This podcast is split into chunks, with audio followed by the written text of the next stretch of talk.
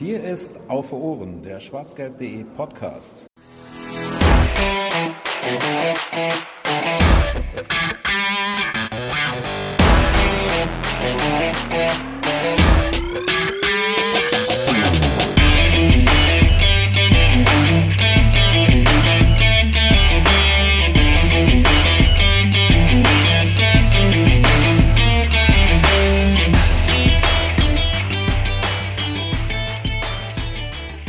Es ist zwar jetzt schon ein paar Tage her, dass die Saison 2020, 2021 zu Ende gegangen ist, aber wir haben noch nicht unser Fazit darunter gezogen. Und dafür sind wir heute hier. Herzlich willkommen zur 99. Ausgabe von Auf Ohren, dem schwarzgelb.de Podcast. Ja, es hat ein bisschen gedauert. Wir hatten ein bisschen Terminfindungsschwierigkeiten und dann immer wieder kurzfristige Ausfälle und Verschiebungen. Ich glaube, es ist jetzt der dritte Anlauf, in dem wir uns hier mittlerweile befinden. Zweimal haben wir es, glaube ich, schon vorher verschoben und äh, jetzt sitzen wir dann doch zusammen, um ein bisschen zurückzublicken auf die Saison. Das Ganze wollen wir in zwei Teilen machen, also zwei Arbeitstitel, mal gucken, wie lange, ups, vielleicht noch mehr werden oder sowas. Wir wollen uns heute damit beschäftigen, ein bisschen die Saison zu rekapitulieren und haben die uns dafür in vier Viertel aufgeteilt und wollen über diese heute reden, über die Emotionen, die zurückliegen, über die einzelnen Spiele, also nicht über 34 einzelne Spiele, keine Sorge, ähm, aber über so Highlight-Spiele und wichtige Spiele der Saison, äh, über Erkenntnisse und so weiter und so fort. Und in der 100. Ausgabe von Auf Ohren vermutlich wollen wir dann in einem zweiten Teil äh, Spielerfazit ziehen. Dafür habt ihr die Möglichkeit übrigens auch interaktiv mitzumachen, denn ihr habt die Möglichkeit, die BVB-Spieler auf schwarzgelb.de zu bewerten, ihnen Zeugnisse zu geben. Ihr dürft mal auch mal meinen Job machen und ähm, Zeugnisse schreiben für BVB-Spieler. Für jeden Einzelnen in verschiedenen Fächern und die dürft ihr bewerten. Und das Ganze macht ihr, äh, liebe Hörerinnen und Hörer, äh, damit wir da auch unter anderem in unseren äh, Saisonrückblick Teil 2 drauf eingehen werden. Ähm, ja, damit einhergehend sei direkt am Anfang erwähnt, so richtige Fazits zu einzelnen Spielern versuchen wir heute rauszuhalten. Das wird sicherlich mal das eine oder andere Mal trotzdem vorkommen, aber wir wollen heute mehr so auf das Gesamtkunstwerk Borussia Dortmund blicken und äh, auf einzelne Spieler, ähm, die zu Lobpreisen oder zu verramschen, meistbietend. Äh, das machen wir dann in der nächsten Ausgabe und nicht heute. Das wäre jetzt ziemlich langweilig, wenn ich das jetzt hier über 34 Spiele monologisierend halten würde. Deswegen machen wir das über vier einzelne Monologe, denn äh, ich bin nicht alleine, sondern wir haben uns vier, äh, wir sind, also ich habe noch drei andere und deswegen sind wir vier. Ist auch schon besser, wenn ich gleich nicht mehr reden muss. Ähm, jetzt habe ich Faden verloren. Also vier Leute sind wir, Freunde. Das ist das Wichtigste erstmal. Wir sind da, ja. wir gehen jetzt der Reihe nach durch. Den Saisonanfang den, den Saisonanfang macht gleich Georg. Hallo. Ich grüße dich und äh, auch äh, alle anderen, die du jetzt noch gleich vorstellen darfst, ja. So, dann weiß ich nicht, danach bin ich, glaube ich, dran. Mit dem Teil, nee. Georg, dann machst du Neujahr schon? Danach nee, ist Larissa nee, nee, nee, Larissa macht ja Köln-Spiel. Ja. Herzlich, äh, herrlich. Danach Ihr merkt schon, drin. gewohntes Chaos. Hallo Larissa, schön, dass du Hallo da bist. Hallo zusammen. Ja, ich habe mir den Premium-Abschnitt rausgesucht damit ja, auch ja. Ähm, ich auch wieder ordentlich geflamed werde, dass ich immer so negativ bin. das, das, Ende des Lucien F kommt dann bei Larissa. Ähm, und dann übernehme ich für die Zeit zwischen Neujahr und Frankfurt, die eine ganz wilde Zeit war anscheinend, ähm, retrospektiv, da gucken wir auch nochmal drauf. Und zum Saisonende hin, äh, ist eigentlich der leichteste Teil, könnte man meinen, äh, der angenehmste Teil auch durchaus, weil er positiv besetzt ist. Den hat sich Lino gekrallt. Hallo Lino. Ja, ich bin heute der Sunny Boy. Man muss aber auch dazu sagen, es ist einfach warm. Also man kann auch einfach mal verwirrt sein hier in der Runde. Oh ja, außerdem habe ich das ganze Wochenende Heuschnupfen und habe erst heute meine Medikamente gekriegt. Äh, seht es mir nach, falls ich äh, heute ein bisschen neben mir stehe. Wir müssen uns vor Podcast jetzt schon dopen mittlerweile. Ja, ja absolut. Nicht anders auszuhalten. Ähm, ja, gut. Vielen Dank an alle Unterstützer von schwarzgelb.de an dieser Stelle, falls euch das auch ähm, am Herzen liegen sollte, dass ihr unsere Arbeit ein bisschen unterstützt und uns eventuell mit Equipment aushelfen könnt auf diese Art und Weise oder uns ein bisschen bei den Serverkosten unter die Arme greifen könnt. Schaut auf schwarzgelb.de slash unterstützen vorbei. Dort wird euch geholfen. Gut, das wäre, glaube ich, so die verwirrende Einleitung zum Start in diesen Podcast. Wie gesagt, vier Teile hat die Saison bei uns. Und ähm, den Anfang macht jetzt Georg. Der hat es eben in unserem Vorgespräch Impulsreferat genannt, mit äh, dem, dem er hier gleich starten möchte. Ich weiß nicht, was uns erwartet, aber mach doch mal, Georg.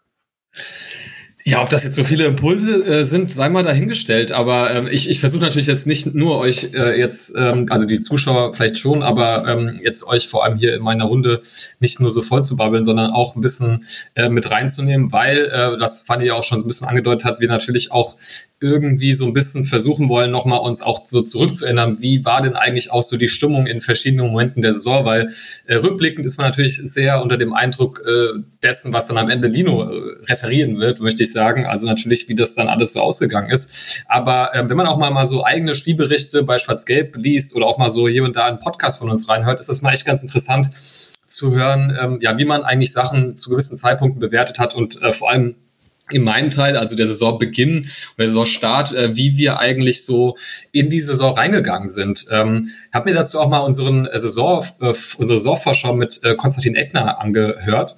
Und ähm, das, das ist schon ganz interessant, ähm, dass da manche Dinge wirklich äh, sehr präzise vorhergesagt worden sind. Ein Stichwort, das, das hatte Konstantin, muss man ihn vielleicht nochmal kontaktieren, Lob für geben. Da, da liefen äh, gerade die Testspiele vor der Saison. Und er meinte, hm, na ja, hier sehe ich aber den Testspielen Spielen zahlreiche äh, unnötige Ballverluste in Offensive und das gibt natürlich Umschaltsituationen für die Gegner, die jetzt in den Testspielen gegen, also irgendwie Feyenoord Rotterdam oder so, dann vielleicht nicht so krass genutzt werden, aber das könnte in der Liga dann problematisch werden, wo ich dachte, ja, okay, spätestens wenn ähm, Larissa später zum Stuttgart-Spiel kommt, äh, dann werden wir vielleicht über Ballverluste und Umschaltsituationen für die Gegner auch nochmal ähm, darauf zurückkommen. Ähm, Ansonsten habe ich mir gedacht, äh, können wir vielleicht mal noch äh, zum Saisonstart uns nochmal über die äh, Transfers unterhalten äh, oder die Zu- und Abgänge, äh, vielmehr gesagt. Ähm, denn eigentlich ist beim BVB gar nicht so unfassbar viel passiert jetzt im Sommer. Ähm, da hatten wir, glaube ich, auch schon mal bei Auf Ohren drüber Quatsch, hatte natürlich auch so ein bisschen damit zu tun, dass man äh, im Winter natürlich äh, vorher ganz gut aktiv geworden ist, wo er mit, mit Erling Haaland und äh, Emre Can natürlich äh, ja, zwei, zwei Stützen äh, des Kaders geholt hat. Ähm, und deswegen ist dann im Sommer gar nicht mehr so wahnsinnig viel passiert. Im Grunde ähm, muss man so auf der Abgangseite natürlich dann äh, Ashraf Hakimi sehen. Das, ähm, da werden wir vielleicht auch spätestens, äh, wenn wir in der ähm, Einzelspielerbewertung über Thomas Meunier reden, ähm, vielleicht auch nochmal äh, drauf kommen, was das so ein bisschen mit dem EVB-Spiel gemacht hat. Ähm, ansonsten haben wir dann Mario Götze. Das war mir ehrlich gesagt schon fast wieder entfallen, dass er uns im Sommer verlassen hat. Ähm, Hakimi nach äh, Mailand und Götze nach Eindhoven. Ähm, und dann halt, ja, so, so Sachen unter ferner liefen, möchte ich das das mal ohne despektierlich zu sein. Also äh, André Schürle mit seinem Karriereende, der natürlich dann schon länger nicht nach beim BVB gespielt hatte, äh, Marius Wolf, der zum FC Köln äh, ausgeliehen wurde und jetzt dann theoretisch wieder zurückkommt, aber wahrscheinlich also gehe ich mal von aus, kein Spiel mehr für den BVB macht. Ähm, Leonardo Balerdi, der nach Marseille ausgeliehen worden äh, ist, wo wir dann interessanterweise in der Vorschau äh, drüber gesprochen haben, äh, ob das vielleicht ein Problem in der Innenverteidigung mit sich bringen wird, wo man ja mit ähm, Sagadu so einen Langzeitverletzten hat und ähm, dann im Grunde nur Hummels und Akanji und dann redet man schon über so Alternativen wie dann eben Can oder Piszczek äh, in der Innenverteidigung oder Witzel. Ähm, wo ich mir dann rückblickend gedacht habe, ähm, dass wir da keinen Innenverteidiger verpflichtet haben, äh, da sind wir eigentlich relativ glücklich durch die Saison gekommen, dass Akanji und Hummels eigentlich ziemlich viele Spiele machen konnten und selten verletzt waren oder sonst wie ausgefallen sind. Ähm, und Ömer Toprak hatten wir noch, der war aber auch schon vorher ausgeliehen äh, nach Bremen und ist dann eben da fest verpflichtet wo äh, worden. Genau, und dann hast du im Endeffekt an Zugängen eben nur den besagten Thomas Meunier, ähm, wo wir auch eine eigene Vorschaufolge zu gemacht haben und über den wir bestimmt noch mal im Detail dann sprechen können. Ähm, Felix Passlack, der dann äh, auch nach einer Leihe, Leihe aus Sitter zurückgekommen ist. Und ähm, dann natürlich, und das war wahrscheinlich so der rückblickend der einzige, der wirklich eine wirklich, wirklich wichtige Rolle gespielt hat, äh, Jude Bellingham natürlich, ne, äh, von Birmingham City. Ähm, auch interessant in der Vorschau haben wir nämlich, ähm, auch Konstantin meinte, da, logischerweise, und das würden wir wahrscheinlich heute genauso sehen, da kann man natürlich gar nichts oder konnte man erstmal nichts erwarten. Ne? Also wenn man jetzt vielleicht auch so den Start von Sancho beim BVB sich angeguckt hat, das ging natürlich auch nicht direkt mit 17 irgendwie so senkrecht los, wie das jetzt rückblickend bei Bellingham der Fall war, der jetzt ja sogar britischer Nationalspieler und EM-Debütant äh, der jüngste aller Zeiten natürlich geworden ist. Ähm, ansonsten halt mit Renier dann jemand, der dann rückblickend nicht so viel zum Zug gekommen ist, wo man vielleicht sogar mehr Spielzeit sich äh, ausgerechnet hat dafür, dass der irgendwie für, weiß ich nicht, 40 Millionen zu Real gewechselt ist und man dachte, okay, das wird vielleicht so eine Hakimi-Story. Ähm, und eben dann so im späteren Saisonverlauf äh, natürlich äh, Yusufa Mokoko, der dann äh, eben durch seine, ähm, ich wollte fast sagen Volljährigkeit, aber durch seine fußballerische Volljährigkeit sozusagen ähm, dann zum BVB gekommen ist. Ja. Und äh, von dem her war eigentlich transfertechnisch gar nicht so viel los beim BVB. Weiß nicht, ob ihr euch noch so ein bisschen dran erinnern könnt. Ich würde jetzt auch mal vielleicht das Wort nochmal an euch geben, bevor ich zu lang hier äh, rede. Ähm, ich weiß, Fanny, ich hab, äh, du warst in der Saisonvorschau beteiligt. Du hast natürlich einen Stürmer noch gefordert, äh, den du äh, ja nur so halb gekriegt hast in Form von, von Mukoko. Aber ähm, wisst ihr vielleicht noch, wie ihr so ein bisschen äh, da auf diese Transferpolitik zurückgeblickt habt? Weil Rückblickend muss ich sagen, finde ich es vielleicht eher eine Stärke vom BVB, dass man, ähm, es gab ja auch diese verlängerte Transferperiode wegen Corona und so weiter, dass man eigentlich mit dem Kader soweit schon relativ frühzeitig fertig war. Also Bellingham, das stand, glaube ich, auch relativ zeitig fest. Und dann war im Grunde eigentlich der Kader stand dann soweit fest. Auch Meunier war, war auch, glaube ich, schon vor Saisonende sogar schon durch, meinte ich. Weil der war, hat ja bei PSG da irgendwie Ärger gehabt und so insofern ist das vielleicht eher ein Vorteil rückblickend gewesen, dass man relativ früh wusste, worauf man sich da so einlässt vom Spielermaterial. Ja, es war alles relativ zeitnah bekannt, das stimmt wohl. Ähm, das ist sicherlich ein Vorteil gewesen. Äh, ich glaube, dass äh, ich insgesamt das auch für, äh, für, für okay halte, wie es gelaufen ist, weil das ja auch alles noch sehr unter den Eindrü Eindrücken von Corona und der Pandemie stand. Das war ja auch einfach ein Sommer, wo einfach nicht viel ging. Ne? Also wo der BVB auch einfach nicht viel Geld zum Ausgeben hatte. Ähm, auch ein Sommer, wo der BVB halt auch einfach mal froh sein konnte, keinen richtig krassen Spieler verloren zu haben. Ähm, außer halt Ashraf Hakimi. Ähm, aber das ist glaube ich, immer noch ein anderes Kaliber, als man es schon mal, schon mal hatte. Ne? Der Abgang von Hakimi hat jetzt rückblickend zwar auch wehgetan, klar, aber das war jetzt, ne, wenn jetzt im Sommer Jaden Sancho geht, ist das nochmal ein anderes Kaliber zum Beispiel, um das ähm, zu vergleichen. Oder wenn Erling Haaland mal irgendwann geht und ich weine, ähm, dann, dann ist das nochmal was anderes. Ich glaube, da war der BVB halt recht froh, dass auf der Abgangsseite nicht viel steht und dann gab es auch gar nicht so viele Gründe, auf der anderen Seite viel zu tun. Stürmer wäre vielleicht noch ganz gut gewesen. Retrospektiv auch durchaus immer noch eine Meinung, mit der ich immer noch sehr äh, deutlich vor die Tür gehe und gespannt bin, warum sich in diesem Sommer auch nichts daran ändern wird. Ähm, ja, und die Innenverteidigerposition, ich meine, da, da hatte ich tatsächlich auch meine Bedenken äh, vor der Saison und, und wurde damit dann auch ein bisschen bestätigt, auch wenn der BVB es ja insgesamt ganz gut aufgefangen hat durch diese ganzen Notlösungen, sei es jetzt mal Pischek oder sei es mal Schahn, die da in der Innenverteidigung waren. Ja. Ähm, ich glaube, man war aber auch im Sommer einfach ein bisschen vergebender und gnädiger, was das Ganze angeht, weil ähm, ja, Corona einfach nicht ganz so viel zugelassen hat, was das angeht. Ja, total. Also ich glaube, dass, äh, und wie gesagt, man hatte halt, wie gesagt, auch im, im Winter diese Verpflichtungen, die dann natürlich auch äh, mit nicht allzu wenig Kohle in Verbindung äh, standen dann äh, mit, mit Holland und, und Chan. Chan musste man, glaube ich, auch gerade erst im Sommer bezahlen. Der war ja erst nochmal ausgeliehen, glaube ich, bis, äh, bis zum Saisonende und dann äh, war der quasi erst offiziell ein äh, BVB-Spieler. Ähm, äh, vielleicht auch ein Punkt, was so äh, Vertragssituation angeht. Ähm, was äh, vielleicht dann später nochmal, ähm, wo wir bestimmt nochmal drüber sprechen, wenn es dann um den Trainerwechsel geht, ist, dass man mit Favre natürlich äh, in die Saison gegangen ist im letzten Vertragsjahr. Ähm, ich weiß, dass wir damals äh, gar nicht so sehr darüber gesprochen haben, ähm, obwohl das natürlich ja auch irgendwie Bände äh, gesprochen hat, damals schon auch rückblickend ähm, Bände spricht, ähm, dass man natürlich mit einem Trainer im letzten Vertragsjahr immer potenzielle Unruhe hat und Favre, glaube ich, auch schon zum Saisonende der Vorsaison so eine, ja, auch so eine gewisse Unzufriedenheit vielleicht ähm, hervorgerufen hat, was den Spielstil, glaube ich, angeht. Ich würde sagen, das hat sich so am Ende der Vorsaison so ein bisschen ähm, oder wurde ein bisschen davon überdeckt, dass man eben diese ganz verrückte Corona-Situation hat, wo man sagte, okay, die Saison spielt man jetzt irgendwie zu Ende ähm, und die spielt man irgendwie zu Ende. Also der, die Betonung dann auf dem irgendwie. Ähm, aber im Grunde, da können wir vielleicht, wie gesagt, gleich nochmal drüber sprechen, ist das ja also ich habe einen interessanten Artikel zum Beispiel von Matthias Sersch gelesen, ähm, der schon ähm, eben relativ früh so ein bisschen äh, gesagt hat, na ja, man hat das mit dem, bei BVB natürlich ähm, schon mit dem Wissen gemacht, dass sich wahrscheinlich so oder so die Wege nach der Saison getrennt hätten ähm, und hat dann ähm, dieses ähm, ja, dieses letzte Vertragsjahr auch in dem Wissen ähm, begangen bei, mit Favre, dass man wusste, dass man mit Terzic und vielleicht sogar auch ähm, Enrico Maaßen bei den, äh, beim BVB intern schon potenzielle Lösungen hat, die dann vielleicht auch kurzfristig mal einspringen können. Und das fand ich ganz interessant, weil das war sowas, dass ich, was so in der Form mir nicht präsent war. Also ich dachte schon, okay, das geht jetzt nach der Saison irgendwie zu Ende. Ich habe weniger mit einem Trainerwechsel in der Saison gerechnet.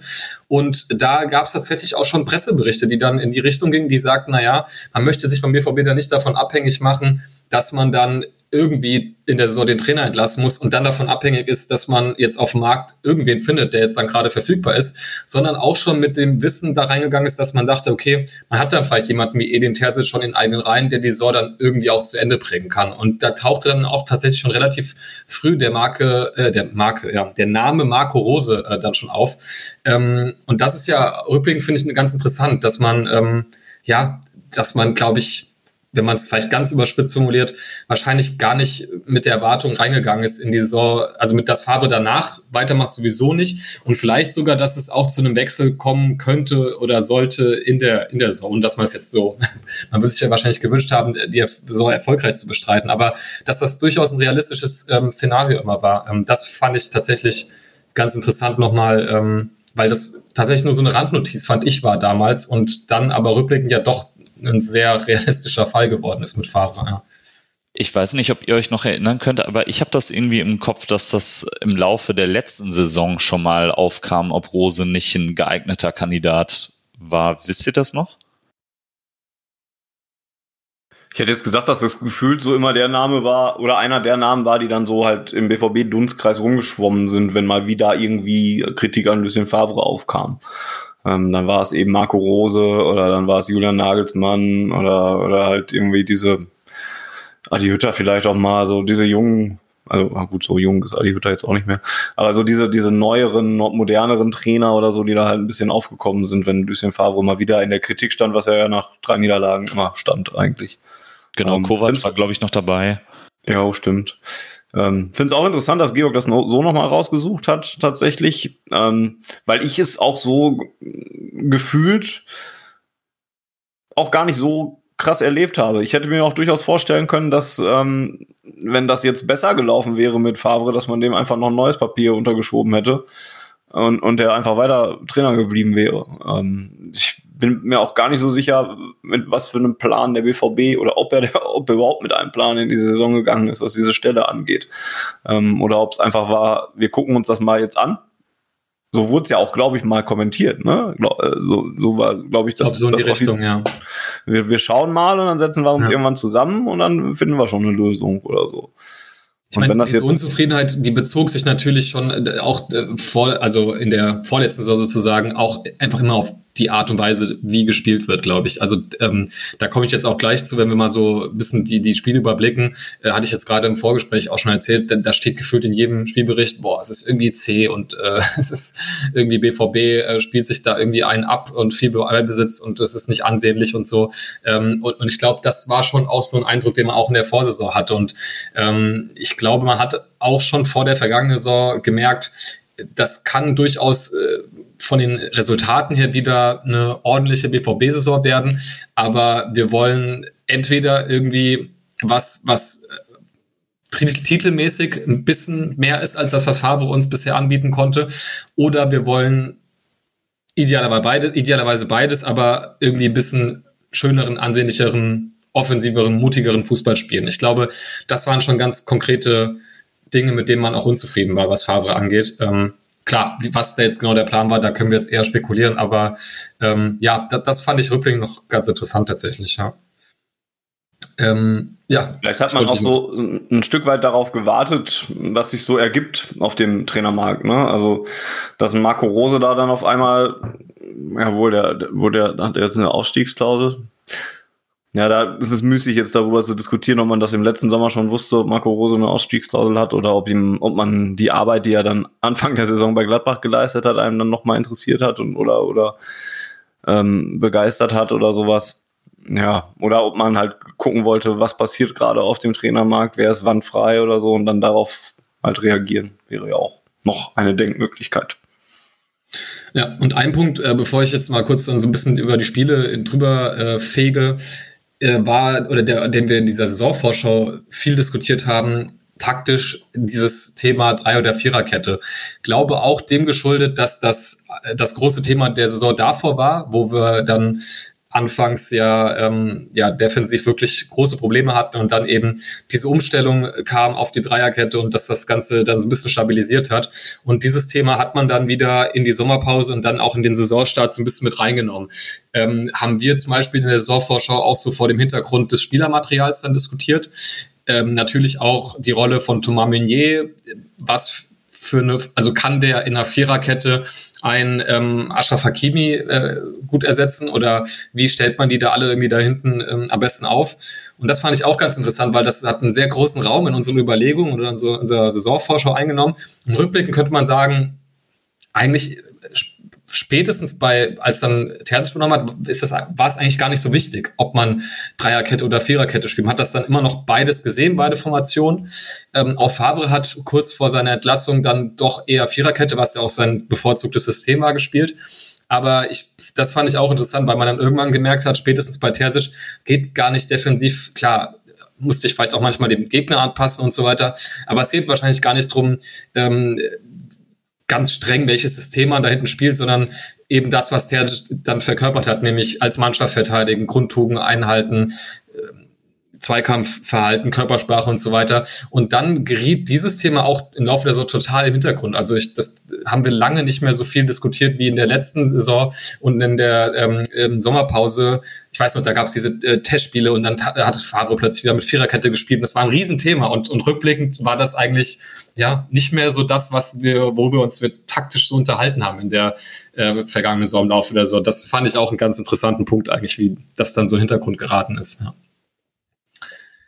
Sofern ihr dazu nichts sagen wollt, kann ich auch mal so ein bisschen, wie gesagt, über die Spiele äh, sprechen. Denn äh, der Abschnitt, den ich habe, also das ist jetzt quasi der erste Spieltag bis zum, ich glaube, 9. oder 10. ist das, äh, wenn Larissa dann übernimmt, ähm, also bis zu dieser ähm, Heimniederlage gegen Köln.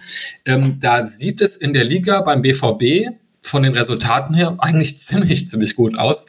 Und das ist eigentlich genau das Interessante, weil auch wenn wir immer so ein bisschen jetzt im Hinterkopf behalten, dass dann später ja Favre entlassen wird, dann hat man nach dem Saisonstart äh, gegen Mönchengladbach in der Liga, wo man dann auch ja 3-0 gewinnt. Reus vielleicht auch eine Randnotiz, äh, feiert äh, sein Comeback nach einer langen Verletzung und rückblickend ähm, da haben wir nämlich dann natürlich auch gesagt, naja, er ist jetzt wieder da und hat dann, glaube ich, im Testspiel auch ein Tor geschossen. Man hat dann wieder so den Marco Reus erwartet, den man so kennt nach langen Verletzungen, was ja rückblickend dann zumindest in der Hinrunde nicht der Fall war. Werden wir in der Einzelspielerbetrachtung sicherlich drauf kommen. Aber ja, da ging es eigentlich erstmal ganz gut los. DFB-Pokal, erste Runde beim MSV, oder doch bei Duisburg war das dann, glaube ich, ja. Äh, mit 5 zu 0 auch äh, Pflichtaufgabe äh, souverän erledigt.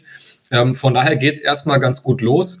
Eine Notiz, über die wir vielleicht nochmal äh, sprechen können, äh, war dann, dass, äh, das hatte ich auch schon fast, äh, ich will nicht sagen verdrängt, aber zumindest vergessen, dass wir damals auch noch vor 10.000 Zuschauern gespielt haben, das, das Gladbach-Spiel. Ich weiß gar nicht, war jemand von, ich glaube, Fanny war nee, gar keiner war von uns da, oder? Ich weiß gar nicht, wie das in der Runde hier aussieht.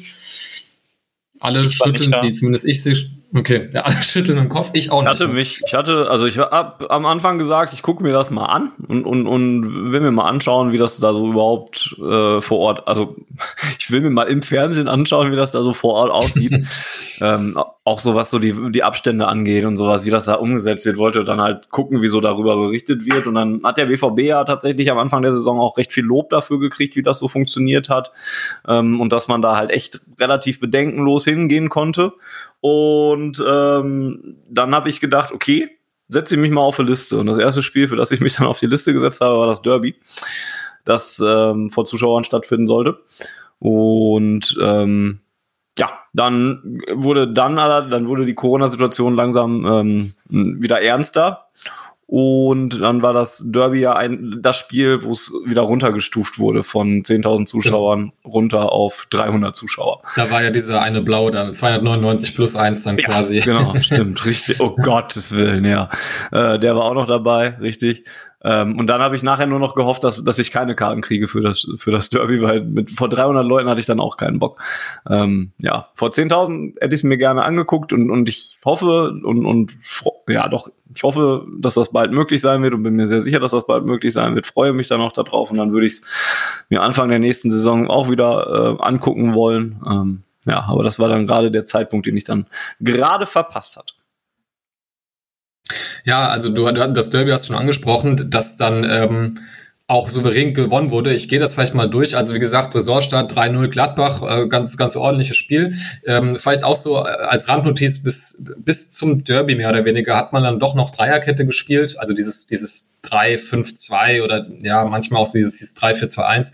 Ähm, und dann, äh, dann wurde auch gewechselt auf die Viererkette wieder. Aber ähm, was ich ja vorhin sagte, so mit den Ergebnissen ist eigentlich interessant, weil du hast eigentlich einen relativ souveränen Saisonstart. Du gewinnst 3-0 gegen Gladbach, hast am dritten Spieltag ein 4-0 gegen Freiburg, was ähm, dann auch im Ergebnis, glaube ich, deutlich ausfällt, hast dann auch ein 0-1, äh, also ein 1-0-Sieg aus Dortmunder Sicht in Hoffenheim und dann eben das 3-0 Derby das sind eigentlich alles ordentliche Ergebnisse, wenn da nicht am zweiten Spieltag direkt dieses 2-0 in äh, Augsburg gewesen wäre, wo man genau so ein Spiel dann gesehen hat, was, glaube ich, so der, ähm, ja, das, äh, so diese Vorwürfe, glaube ich, gegenüber Favre oder auch diese Kritik am BVB und am BVB-Fußball so ein bisschen ähm, befeuert hat und wahrscheinlich so als Negativ-Paradebeispiel galt oder ich glaube, ist das eine Wortkreation, Negativparade, Negativbeispiel, ähm, galt von dem, was der BVB äh, da nicht gut macht. Ne? Also das war dann so ein Spiel, ähm, 80 Prozent Ballbesitz, tiefe Augsburger und dann natürlich 1 und Rückstand nach Standardsituation. Und dann, äh,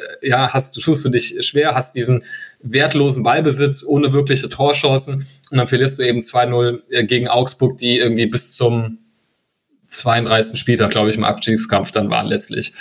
Ähm, und das ist dann, glaube ich, ganz interessant so als, als Randnotiz, weil, wie gesagt, du hast, glaube ich, in den ersten nicht, eins, zwei, drei, vier, fünf, sechs Spielen gewinnst du eigentlich, gewinnst du fünfmal zu null. Also, wie gesagt, 3-0 gegen Gladbach, 4-0 gegen Freiburg, 0-1, äh, 1-0 in Hoffenheim, 3-0 im Derby und 2-0 in Bielefeld. Und hast aber wieder dieses eine Augsburg-Spiel da drin, äh, was dann eben alle Sachen wieder befeuert. Und das finde ich eben vor diesem Favre, vor dieser Favre-Situation so interessant, weil ich glaube, dass immer, wenn dann solche Tiefschläge kamen, dann sank sein Kredit so ein bisschen ab, aber er konnte es durch diese positiven Ergebnisse zumindest nicht mehr weiter erhöhen. Und ich glaube, das ging dann so weiter, bis sein Kredit irgendwann aufgebraucht war. Und das meine ich so, oder das vielleicht so ein bisschen das, also wie so ein Glas, was man austrinkt. So, und es kann nicht mehr feuer, voller werden, egal wie oft du gewinnst. Aber jedes Mal, wenn du dann irgendwie eine Scheißleistung machst, dann geht's wieder ein bisschen leerer, bis es dann eben ganz leer ist. Und ich glaube, das war, meine ich so ein bisschen damit, wenn ich sage, dass er vielleicht gar nicht so eine richtige Chance irgendwie hatte vor der Saison, weil ähm, das sieht ja auf Papier gut aus, vor allem auch äh, defensiv. Ne? Also du bist bis zum Bayern-Spiel am äh, siebten oder sechsten Spieltag hast du erstmal zwei Gegentore bekommen, was ja wirklich gut ist bis dahin und auch im Pokal kein Gegentor. In der Champions League reden wir gleich vielleicht drüber, dieses Lazio-Spiel, aber auch da sonst kein Gegentor mehr. Ähm, das ist ja natürlich interessant und ähm, vielleicht nochmal zum Derby. Ich weiß nicht, wie ihr das erlebt habt. Äh, habt Larissa, keine Ahnung, ähm, ob du dich noch so im Detail dran erinnerst, war 3-0 vielleicht als kleine äh, Stütze. Ähm, da kann man natürlich jetzt auch drüber quatschen, ob man das, ob die Derbys jetzt mittlerweile jetzt sowieso erstmal auf längere Zeit nicht mehr, aber auch damals schon also wir haben, glaube ich, immer noch so drüber gesprochen, naja, da schaffen sie es dann bestimmt doch zu verlieren. Aber ich glaube, selbst das war dann offensichtlich in der Saison nicht mehr eine Option, weil Schalke einfach so schlecht ist. Also ob das jetzt so eine krasse BVB-Leistung immer war, sei mal dahingestellt. Aber keine Ahnung, ob du dich noch so ein bisschen dran erinnern kannst. Ich glaube auch, ähm, dem Derby hat's was hat's unserer Seite tatsächlich rein sportlich gesehen auch gar nicht so schlecht getan, dass das ohne Fans ausgetragen wurde. Das ist für mich auch immer noch einer der großen Faktoren, warum wir diese Saison Abgesehen davon, dass die Blauen natürlich eine unterirdische Saison gespielt haben, aber warum wir tatsächlich so dermaßen souverän ähm, die Derbys immer gewonnen haben, weil ich denke, wir und uns alle in der Vergangenheit haben wir auch bei äh, sportlich doch recht eindeutigen Ausgangslagen ähm, doch immer uns auch, oder auch gerne mal schwer getan, weil die dann doch ähm, irgendwie aus ihrer Mentalität heraus und aus diesem Support und dann irgendwie doch noch so ein bisschen ähm, Leistung zusammengekratzt haben und einfach immer viel heißer waren als wir. Und das fiel ja diese Saison dann oder vergangene Saison ähm, ja mehr oder weniger komplett ja weg. Ähm, 300 Fans und alles Dortmunder außer dieser eine. Ähm, da fehlte denen natürlich auch noch so der letzte Rest. Das, das Einzige, was sie noch irgendwie hätten zusammenkratzen können an, an positiver Energie vielleicht. Ähm, und dann war es ein rein sportliches Duell und da hatten die, da hatten wir dann einfach, ja, ich glaube, da hatte jeder, hätte jeder der Verein äh, zu dem Zeitpunkt die Nase vorn gehabt und wir halt auch. Und da haben es dann sogar wir geschafft, souverän zu gewinnen im Derby. Ähm, ja, es ist, finde ich, immer so schwierig, so ein bisschen das Derby so wirklich ähm, zu bewerten wie andere Spiele, weil es halt und jetzt in der Saison mehr wegen, weil die Blauen halt so schlecht waren, davor immer, weil es doch irgendwie seine eigenen Gesetze hatte. Ja, alles so ein bisschen. Ist ja in dem Sinne äh, äh, einfach auch historisch gewesen, dass, also historisch schlecht, die Blauen, mhm. das ist, äh, das Derby hat, wie du sagst, immer seine Besonderheiten und das war vielleicht auch die Besonderheiten äh, neben der Zuschauergeschichte irgendwie in dieser Saison. Auch interessant, ich werde euch vielleicht erinnern, äh, ein Spiel, wo wir einfach mal zwei Innenverteidiger-Tore nach Standards treffen, nämlich Hummels und Akanji, die, äh, Akanji, der quasi den Knoten platzen lässt, äh, nachdem Schalke sich da richtig einmauert hinten ähm, und dann ähm, ja, fällt ähm, das, das äh, Tor Tor von Hummels dann ähm, das 13-0 auch nach dem äh, Standard. Schalke übrigens mit keinem einzigen Torschuss.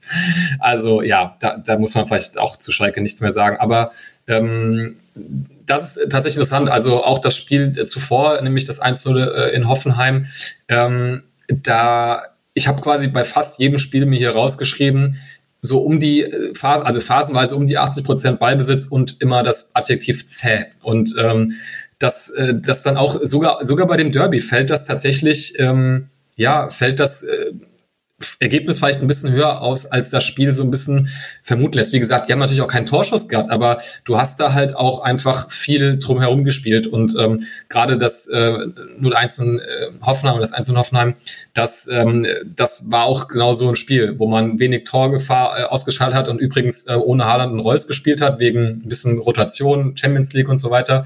Ähm, und dann werden die halt in der 75 Minute eingewechselt und dann wird das Spiel natürlich offensiv ein bisschen belebt. Aber ähm, das zieht sich da schon durch diese ersten sechs, sieben Saisonspiele, dass ähm, das nicht so ansehnlich ist, was der BVB da macht.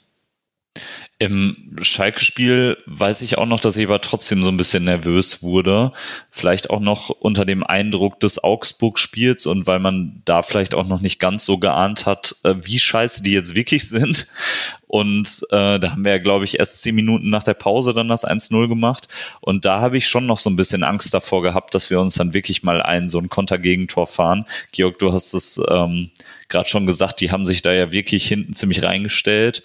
Und ähm, wir haben ja oft gemerkt, dass uns solche Gegner nicht unbedingt liegen.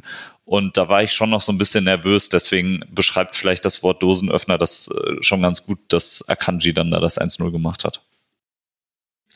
Ja, ich glaube, glaube, glaube auch, dass ähm, du das ja gerade angesprochen hast mit der, mit der Zähigkeit der Spiele und so weiter. Ich glaube, dass das auch das Hauptproblem war und dass letztendlich das ist, woran Lucien Favre dann in Dortmund halt auch gescheitert ist. Dass es gar nicht so fürchterlich doll darum ging, ob er, welche Resultate er geholt hat und, und welche Ergebnisse er erzielt hat, weil die sprechen, die sehen ja gar nicht so scheiße aus. Die sahen doch nicht so fürchterlich scheiße aus, als er entlassen wurde im Prinzip. Ähm, aber der Fußball, den er hat spielen lassen, war halt nicht so kompatibel mit dem, was man sich in Dortmund gerne erwünscht gewünscht, sei es jetzt im, im Fankreis, ähm, also im Fanumfeld, aber auch in der Geschäftsstelle, glaube ich, halt. Dieses abwartende, ruhige und so weiter. Ich habe da ja relativ häufig für geworben und, und, und gesagt, ja, wenn der BVB sich weiterentwickeln will, dann muss man vielleicht aber auch so einen Fußball spielen, wenn man größer werden will, wenn man erwachsener werden will, wenn man irgendwann zu den großen Vereinen gehören will. Ähm, ja, und, und der BVB sehnt sich halt einfach nach irgendwas emotionalerem, ne? nach dem, was man dann nachher unter Eden Terzic gekriegt hat. Und ich glaube, weil Eden Terzic dann halt eher diesen emotionaleren, eher Vollgas-Fußball gespielt hat, war da dann die Kritik auch leiser als bei Eden Terzic die Ergebnisse nicht so richtig gestimmt haben, denn auch diese Phase gab es ja. ähm, wo es gar nicht so geil aussah und, und wo der, wo man so das Gefühl hatte, hm, ganz so viel hat sich jetzt aber auch nicht geändert. Ne? Der BVB hat immer noch Scheißergebnisse und, und, und droht, die, die, die Saisonziele zu verpassen. Und deswegen ging, glaube ich, viel über die Emotionalität und, und deswegen hatte Terzic dann nachher vielleicht sogar einen anderen Kredit, als es ein Favre äh, vorher hatte, weil, weil einfach das kompatibler war mit dem, was der BVB und äh, Borussia Dortmund und die Fans gerne in Schwarz-Gelb sehen würden. Das glaube ich auch. Ähm, es gab aber ja auch diese richtig starke Hinrunde unter Favre in seiner ersten Saison. Und da ist das, glaube ich, auch nochmal so, dass Erfolge zu einem, zu Stück weit auch dazu beitragen können, dass du euphorischer wirst. Äh, ich würde dir aber auch zustimmen, dass, dass die, die Spielweise dann irgendwie auch dazu geführt hat, dass Favre dann hinterher rausgeflogen ist. Ähm, ich glaube aber auch, dass das damals in der Zeit, wo es dann so gut gelaufen ist, mit, mit Paco, der halt richtig eingeschlagen hat, dass das da einfach nicht so sehr beachtet wurde. Also ich glaube nicht, dass wir jetzt in der Hinrunde unter Favre so viel anders gespielt haben, als, als damals, als es gut gelaufen ist. Ja, da, da hat das halt eine andere Dynamik, ne? Wenn du halt wirklich so den Übererfolg hast, so wie in dieser besagten Hinrunde, wo du dann halt einfach auch eigentlich alle Spiele gewinnst und dann auch noch so Spiele dabei sind wie damals gegen Augsburg, wo Paco das, den Freistoß noch reinknallt und so weiter, dann, dann nimmt das so eine eigene Dynamik an sich und, und dann, dann kriegst du auch eine gewisse Emotionalität noch zusätzlich mit rein. Alleine schon, weil du Fans im Stadion hast die das dann feiern können. Ne? Das hattest du im Moment halt nicht. Und da kriegst du diese Emotionalität, selbst bei guten Ergebnissen wäre es in dieser Saison wahrscheinlich sogar schwieriger gewesen, die mit reinzukriegen, aber ohne Fans dann halt noch hoffnungsloser. Ne? Da brauchst du schon einen extrem, extrem guten Lauf und herausragende Erfolge, um das dann zu kompensieren. Ja, und dieser ähm, eine Punkt, den hätte ich ganz genauso äh, betont, den du gesagt hast, Fanny, nämlich, dass man dann Terzic vielleicht Niederlagen auch ein bisschen eher verziehen hat, beziehungsweise, dass man natürlich beim BVB, so wie sicherlich jeder Fußballmannschaft, generell natürlich immer Niederlagen verzeihen kann aufgrund der Art und Weise, wie diese zustande kommen. Und das Augsburg-Spiel, hatte Lino ja auch gesagt, das hat man natürlich dann immer auch so im Hinterkopf, wenn es dann so Phasen gibt, wo der BVB dann wieder so ein bisschen uninspiriert aufgetreten ist. Was man natürlich auch nicht vergessen darf, ist, dass das erste Champions League-Spiel gegen Lazio da in Rom auch auf eine ähnliche Art ähm, verloren geht. Nicht unbedingt, also ein ganz anderes Spiel, taktisch natürlich, weil wir eben gerade nicht ja, ja, beziehungsweise natürlich hat man jetzt nicht so eine Mannschaft wie irgendwie Schalke, die so Rumpelfußball spielt und gar keinen Torschuss hat ähm, über 90 Minuten. Aber natürlich auch ähm, eine Mannschaft, die umschaltet und diese und Ballverluste vom BVB halt tödlich bestrafen kann auf dem Niveau. Und ähm, das war wirklich nicht nur eine verdiente Niederlage aus Dortmunder Sicht, das 1 zu 3, sondern eben auch eine Niederlage, die auch auf eine andere Art und Weise diese Kritik wieder hervorgehoben hat, dass man ja keinen Biss hatte, wie gesagt, viele unkonzentrierte äh, Ballverluste und dann natürlich Lazio mit natürlich Ciro Mobile, der natürlich trifft gegen den BVB, ähm, die dann einfach eine überragende Torchanceverwertung haben, was natürlich auf dem Champions League Niveau keine äh, große Überraschung ist und der BVB, der wieder ähm, ja wenig Torchancen sich, äh, sich da erspielt. Und ähm, diese beiden Spiele, glaube ich, hat man natürlich dann auch immer im Hintergrund gehabt, selbst wenn du dann halt mal 3-0 gegen irgendwie einen Rumpelschalke gewinnst oder eben das 1-0 in Hoffenheim oder so, ähm, dass die Art und Weise, wie du diese Spiele, die du bis dahin verloren hattest, verloren hast, dass das immer ähm, ja was ist, wo wir ja dann auch im Podcast immer ratlos da waren und uns gefragt haben, okay, lieber nicht zu laut jubeln, wann kommt denn wieder der nächste Auftritt von dieser Sorte? Ich glaube, dass ähm, wie ihr jetzt schon beide gesagt habt, hatte man dann immer so als, als böses Gespenst so irgendwo im Hinterkopf rumspuken. Ähm, ja, ansonsten äh, bin ich schon so fast mit meinem Teil durch, aber natürlich haben wir noch ganz wichtige Spiele. Ähm, so unter ferner Liefen ist dann vielleicht noch das 2-0 in Bielefeld, was dann äh, ja na, auch wieder tatsächlich ein ähm, etwas ideenloses Spiel ist. Holland verletzt, Brand im Sturm. Damals kann man sich heute irgendwie äh, gar nicht so richtig vorstellen. Der hat dann tatsächlich äh, sowohl in Hoffenheim als auch in Bielefeld im Sturm gespielt. Vielleicht waren das deshalb auch so äh, offensiv keine Feuerwerke, die abgebrannt worden sind, aber das hat auch sicherlich andere äh, Gründe.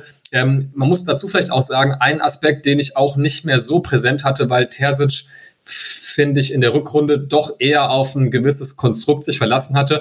Favre hat ähm, in der Hinrunde wirklich viel rotiert. Also da war das wirklich regelmäßig so, dass da mal fünf, sechs Spieler rein und raus rotiert wurden, ähm, vor allem in diesen ganzen englischen Wochen, weil man halt eben so bis Oktober wirklich, wirklich viele Spiele hatte. Und ähm, und da kommt dann natürlich dann auch so, so ein Julian Brandt öfter zum Einsatz. Und ähm, genau, und vor allem natürlich im Zentrum wurde auch da relativ äh, viel äh, noch hin und her rotiert. D auch vielleicht rückblickend Aspekt, ne? Also was so, ähm, ja, konstant eingespielt sein und so weiter angeht, vielleicht hat das auch nicht gerade ähm, immer dazu beigetragen, dass das besser klappt. Und dann hast du halt eben so ein Spiel in Bielefeld, wo du auch wieder nicht wirklich äh, die Sterne vom Himmel spielst, aber dann äh, zwei Standardtore schießt, so, und dann gewinnst du da. Aber gut, das ist dann vielleicht auch so ein unangenehmer Aufsteiger. Das eigentlich interessantere Spiel ist dann natürlich siebter Spieltag ähm, Heimspiel gegen Bayern, wo man zwar 2-3 verliert, aber ähm, natürlich sehr, sehr nah an dem Unentschieden dran war. Also ähm, der BVB ähm, spielt da eine, eine, ein Spiel, in dem Bayern sehr hoch presst. Ähm, das führt natürlich zu Umschaltsituationen. Und ähm, das sorgt dann dafür, dass beide Mannschaften wirklich ähm, auf Augenhöhe in dem, was sie machen, sozusagen agieren. Und dann hast du irgendwie kurz vor Halbzeit plötzlich noch zwei Tore ganz, äh, also auf die beiden Seiten. Also beides, also Reus war so ein Distanzschuss, Alaba ein Freistoß, den er auch sehenswert da reinzirkelt.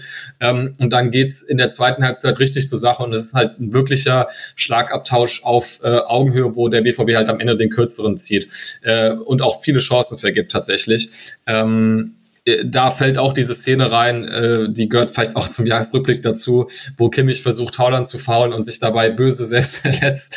Ähm, ja, aber das ist dann natürlich auch wieder so sinnbildlich für diese BVB-Saison gewesen, wo wir ja auch vor dem Manchester-Spiel damals dann so zynisch meinten, naja, jetzt wird's bestimmt gut klappen, so. Und das passte sicherlich auch dazu, wo der BVB natürlich auch gegen eine Mannschaft, die anders spielt als jetzt vielleicht Augsburg oder Freiburg oder Bielefeld, aber wo der BVB halt wirklich ein schönes Spiel macht und wo man dann natürlich so diese zwei, drei Niederlage auch sehr gut dann am Ende natürlich ärgert sich, ärgert man sich, aber doch gut mit nach Hause nehmen kann. Ähm, und das ist natürlich eine Niederlage, die eine ganz andere Qualität hat als jetzt ein 1-3 in Rom, wo du halt wirklich blass auftrittst. Ähm, ja, weiß nicht, wie ihr das Bayern-Spiel noch so im Kopf habt oder ob ihr dazu noch was ähm, sagen wollt. Ich weiß noch, dass ich mich tatsächlich sehr geärgert habe über das erste Gegentor, weil dann gehst du halt schon durch Reus kurz vor der Pause, ich glaube, es war Reus, ne, in, in Führung. Äh, genau, durch genau, Reus. so ein Distanzschuss, ja. ja. Und dann noch in der Nachspielzeit kriegen wir dann diesen Freistoß rein. Da glaube ich, dass das tatsächlich anders gelaufen wäre, wenn wir mit dem Einzelnen in die Pause gehen. Insgesamt war es aber, glaube ich, wirklich eine verdiente Niederlage am Ende des Tages. Es war auch irgendwie so ein, dieses, dieses zwei, äh, dieses 1-1 kurz vor der Pause. Ich erinnere mich sogar noch an die Szene, weil ich das Spiel mit meinem Vater zusammengeschaut habe.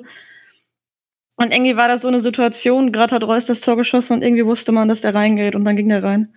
Ich weiß, das ist natürlich im Nachhinein ähm, immer ein bisschen anders in der Wahrnehmung als in dem Moment, aber irgendwie saß ich da und war mir so hundertprozentig sicher, dass der reingeht, weil es einfach so gepasst hätte zu ähm, allem, und auch unseren Spielen gegen Bayern.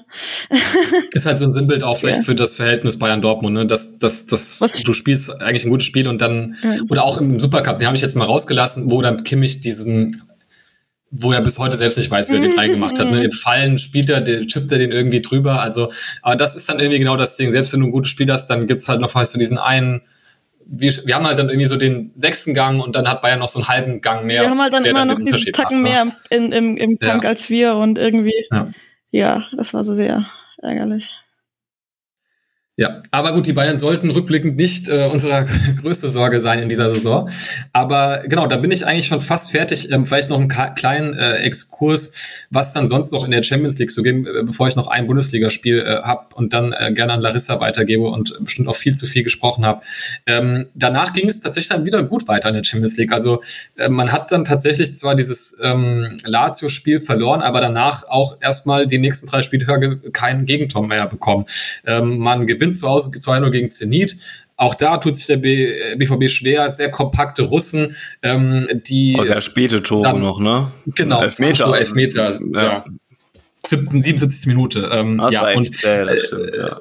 auch das ist, und da hat man auch, äh, habe ich dann auch nochmal nachgeguckt, auch nicht dann auf das 2-0 gedrängt. Also der BVB war dann eher so verwaltend tätig, ähm, was man sich ja auch, das finde ich auch wieder typisch, also oder sinnbildlich für diesen Unterschied zwischen Favre und Terzic. Favre hat dann auch, glaube ich, sogar mal im Interview, ich weiß nicht, ob es nach dem Spiel war, aber gesagt, ja, man muss auch manchmal, wenn man ein Tor geschossen hat, das muss manchmal auch reichen, um ein Spiel zu gewinnen.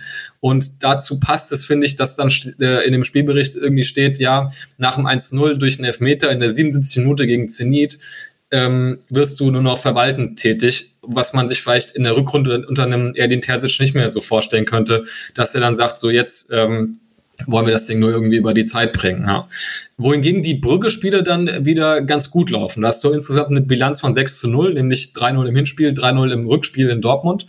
Und ähm, Brügge ja auch eine Mannschaft, gegen die man sich in äh, vergangenen Jahren ja auch manchmal schwer getan hat, die ähm, aber eben, und das ist ja auch so ein bisschen dieses Champions League Fußball, da hast du natürlich Mannschaften, die in ihrer jeweiligen Liga einfach oft zu den besten Mannschaften ihrer Nation gehören und natürlich einen anderen Fußball gewohnt sind, als den, den man dann vielleicht gegen eine überlegene Mannschaft in der äh, Champions League spielen sollte. Und deswegen hast du dann so ein Spiel in Brügge, wo Brügge sehr munter nach vorne spielt und dann nutzt der BVB natürlich seine Räume und ähm, führt quasi schon zur Halbzeit 3 zu 0 und, und lauf, läuft dann so ein bisschen aus, weil dann am Wochenende das Bayern-Spiel ansteht.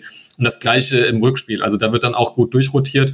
Ähm, aber der BVB kombiniert da sogar ganz schön. Und was diese Spiele eint, in denen dann man auch den Eindruck hatte, dass der BVB da auch eine ganz gute Leistung gemacht hat und nicht nur irgendwie gewonnen hat, ist nämlich, dass das immer Spiele waren, wo man früh getroffen hat. Und das muss, gehört natürlich zur Wahrheit auch dazu, dass du natürlich, wenn du gegen eine Mannschaft anrennst, die sich hinstellt, äh, hinten reinstellt, dass es natürlich von Minute zu Minute immer schwieriger wird und äh, immer unansehnlicher und immer, die Beine werden immer schwerer. Wohingegen, wenn du halt irgendwie bei dem Brüggespiel hat man jeweils nach 17, 18 Minuten, glaube ich, schon einzeln geführt dann ist es natürlich auch ein anderes Spiel, wo der BVB dann natürlich seine Stärken auch ausnutzen kann, was eben Umschaltspiel angeht und Geschwindigkeit. Ähm, und das muss man sicherlich auch dazu sagen. Ähm, und dann komme ich, wie gesagt, zum letzten Bundesligaspiel und da kann ich mich noch wirklich gut dran erinnern, wie wir vorsichtig in dem Podcast das Wort Meisterschaft wieder in den Mund genommen haben. Und es ist das 2 zu 5 ähm, gegen die Hertha, ähm, wo Erling Haaland vier Tore schießt ähm, man erst in der ersten Halbzeit so ein Spiel auf Augenhöhe hat und ähm, Berlin natürlich auf Konter aus ist mit na, Luke Bacchio, schnellen Spieler natürlich. Und dann äh, ja zum 1-0 kommt ähm, gegen äh, durch Kunja und der BVB dann innerhalb von einer Viertelstunde drei Tore schießt und das Spiel eigentlich dreht. Dann kommt Herder nochmal durch so ein Freistoßtor von Kunja äh, wieder zurück mit ähm, dem 4 zu 2.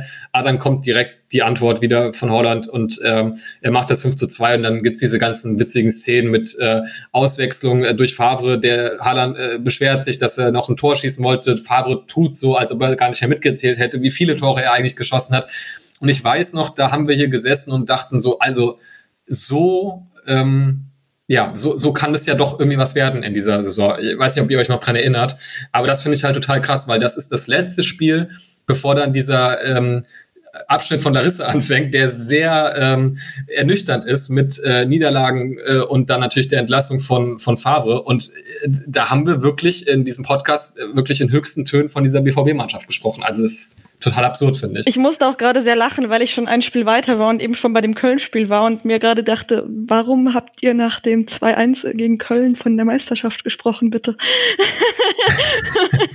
nee, das war das, das Hertha-Spiel, ja, genau. Deswegen, ähm, ähm, ja, aber da schien sich das alles so, was man, äh, worüber wir auch gerade gesprochen haben, so ein Wohlgefallen aufzulösen. Ähm, aber es war leider nicht so wirklich von, von langer Dauer. Aber das, das fand ich total interessant, ja. Ja, der BVB war dran. Ne? Man war Zweiter dann mit dem, mit dem Sieg und, und einen Punkt hinter den Bayern, die gerade wieder unentschieden gespielt hatten an dem Spieltag gegen Bremen. Ich glaube, dazu kam auch noch, dass man immer noch so im Hintergrund hatte, dass die Hertha eigentlich eine ganz geile Mannschaft auf die Beine gestellt hatte, ja. aber äh, das noch nicht so richtig auf die Straße gekriegt hat. Ähm, und, und die da zwar auch zu, nach dem Spiel waren sie 13. und man hatte noch wegen der Einkäufe, die die gemacht haben und so. Man hat da noch erwartet, dass die Hertha da jetzt noch irgendwie richtig abgeht diese Saison. War retrospektiv jetzt auch eher nicht so der Fall. Ähm, 100 Prozent, ja. Ja, und dann hat man da, hat man die da eben 5-2 weggeschossen, dann war man so ein bisschen euphorisiert, ne? Und, und da, ich erinnere mich schon noch dran, dass man, dass wir da dann tatsächlich drüber gesprochen haben. Das war ja dann auch das erste Spiel, wo Mukoko da noch eingewechselt wurde. Ähm, und, und auf dem gar nicht so viel Aufmerksamkeit lag, weil Haaland halt vier Tore geschossen hatte äh, und da eben, ja, die Berichterstattung drumherum war, äh, wie du es gerade schon gesagt hast. Und ähm, ja, man war durchaus euphorisiert zu dem Zeitpunkt, ja. Und ich kann mich erinnern, äh, wir hatten ja auch oft äh, in der, ja, in den letzten eineinhalb Jahren äh, auch natürlich immer über diesen Faktor Corona, Fußball am Fernsehen, Emotionen und so gesprochen. Und ich kann mich auch noch erinnern, dass ich da immer so ein bisschen der, der Bremsende war. Und das war, glaube ich, das eine Spiel, wo ich auch ehrlich zugeben habe, dass ich da vom Fernsehen echt gut ausgerastet bin, weil es halt einfach, ja, es war halt ein richtiges Festival irgendwie. Und äh, wie du sagst, da haben ja auch alle Geschichten gepasst. Ne? Dann wird Mukoko eingewechselt, was ja auch eine geile Story irgendwie war. Und äh, auch wenn man da noch gar nicht wusste, was man da erwarten konnte, war das natürlich einfach in jeglicher Hinsicht so, eine, so ein Feel-Good-Spieltag. Ähm, ich will gerade mal gucken, hatte nicht Bayern dann auch da Genau, Bayern spielt daheim 1-1 gegen Bremen, die ähm, zu dem Zeitpunkt äh, zwar jetzt noch nicht so voll irgendwie da unten drin waren im Abstiegskampf, aber ähm, äh, ja, das war natürlich dann auch was, äh, wo alles gepasst hat, glaube ich. Wir gucken, Leipzig, genau, Leipzig spielt 1-1 gegen, gegen ähm, Frankfurt und äh, Leverkusen hatte gewonnen. Okay, aber da haben auch irgendwie die Ergebnisse gepasst und ich glaube, ja, das, war, glaube ich, so dieser, dieser Eindruck, den man da hatte. Ähm, genau, und dann bleibt mir da nur noch als Fußnote eben das, was du schon gesagt hattest, dass dass eben Mokoko für den BVB debütiert und man dann doch den zweiten Stürmer in der, äh, im Kader bekommt, mehr oder weniger. Und ähm, ja, dann äh, fängt das Grauen an, Larissa. Ohne, also ist jetzt, sorry, die du, Überleitung ist vielleicht nicht so nett, aber ja. auch lieb, alles gut. Okay. ja, es geht weiter. Also es, es geht weiter in eine Phasen, die man ja eigentlich, wie ihr gerade sagtet, sehr euphorisch startete äh, in Brügge gewonnen, gegen Hertha BSC äh, sehr deutlich gewonnen. Nicht in Brügge, gegen Brügge, Entschuldigung. Ähm, und eigentlich war man ganz guter Dinge und war so der Meinung, ich glaube, alle von uns waren so der Meinung, jetzt, jetzt läuft's ja endlich. Und jetzt ähm, haben sie sich endlich gefangen und diese ganzen Problemchen, die man vielleicht irgendwie noch im Hinterkopf hatte, vielleicht einigermaßen in den Griff bekommen. Ähm, ja, wir waren ja eigentlich, ja, wir waren alle sehr positiv und dann kam das Spiel gegen Köln. Da ging's los. Ähm, da verlor der BVB 1 zu 2 von, aus BVB-Sicht. Ähm, insbesondere spannend dabei die beiden Gegentore, die fielen nämlich beide genau nach dem gleichen Prinzip. Nach einer Ecke von Duda, dann Wolf Kopfballverlängerung und dann Tor von Skiri, ist das richtig? Das ist so absurd, ey. Also wirklich genau und die, die waren ja wirklich, also ich glaube, wenn man sich die Zusammenfassung anguckte oder ansieht, jetzt heute noch, ist man immer noch der Meinung, die zeigen das gleiche Tor zweimal. Ähm, ganz kurios. Ähm, jetzt gucke ich, muss ich gerade nochmal selber gucken. Ja, wir haben sehr, selber erst sehr spät dann auch getroffen durch Holland, der dann nochmal Nee, Quatsch, das war, da hat er dann verzogen, ne? Wann haben wir denn getroffen in dem Spiel? Viertelstunde vor Schluss haben wir getroffen ja, und ich glaube, Haaland steht irgendwie in der Nachspielzeit. In der Nachspielzeit hat Haaland dann so ja. frei vorm Tor nochmal richtig schön versemmelt. War das nicht das Spiel, wo dann auch Mokoko eingewechselt wird, der dann irgendwie mehr Offensiv-Power äh, oder zumindest, er hatte, glaube ich, eine, auch eine Chance, eine gute und da, da war dann. Eigentlich sowas Tor vorbereitet oder irgendwie sowas? Ja. ja. Bitte? Genau. Hat er nicht sogar das Tor vorbereitet dann, als er reinkam? Äh, nee, das war durch Uena. Okay. Der hat das vorbereitet. Aber der hat für ganz gut ähm, Stimmung gesorgt, das stimmt. Jetzt war dann auch in den letzten 20 Minuten auch ein besseres Spiel von uns. So dieses Aufbäumen gab es ja dann schon noch. So ist nicht, aber ähm, ja, diese beiden Gegentore waren halt maximal unnötig, weil ja, überraschenderweise, wenn man eine Ecke nicht verteidigt, sagt der Gegner Dankeschön. Und war auch so ein bisschen so die Rückkehr eines alten Gegners, der alten Nemesis, weil so Standardtore sind ja mal irgendwie unser Ding gewesen. Standard-Gegentore leider. Äh, schien ja doch zu Saisonbeginn oder in dem ersten Saisonviertel irgendwie doch besser zu sein. Kann ich mich jetzt ja, total, mindestens ja. nicht daran erinnern. Also wie gesagt, äh, ja. zwei Tore, Gegentore in Augsburg, drei gegen Bayern, was natürlich ein besonderes Spiel ist, ne? aber defensiv war ja läuft das bis dahin doch alles ja. ganz fein und auch bei, oder gerade vielleicht auch bei Standards, doch stand man eigentlich sehr sicher und dann hat man in Köln wieder so kassiert. Witzigerweise lief es in der Phase in der Champions League trotzdem weiterhin ja sehr gut. Da hat man ja ähm, mit dem 1-1 gegen Lazio und ähm, die, die, das Viertelfinale, äh, Quatsch, das Viertelfinale, die äh, K.O.-Phase ähm, klar gemacht, hat dann auch noch ähm, gewonnen wieder in St. Petersburg, was ja auch ein schwieriges Spiel war und somit auch den Gruppensieg klar gemacht. Ähm, also da lief es auch unter Favre noch, ähm, zumindest ergebnistechnisch. Waren jetzt beides keine Spiele, ähm, ja, wie du, wie bei in deiner Phase ja eigentlich auch schon. Beides ist nicht so Spiele, wo man sich dachte, boah, was spielen die für einen Fußball? Es war halt auch wieder sehr zäh. Ähm, ähm, in Lazio machte man das Tor, dann wurde es wieder so diese Verwaltungsgeschichte.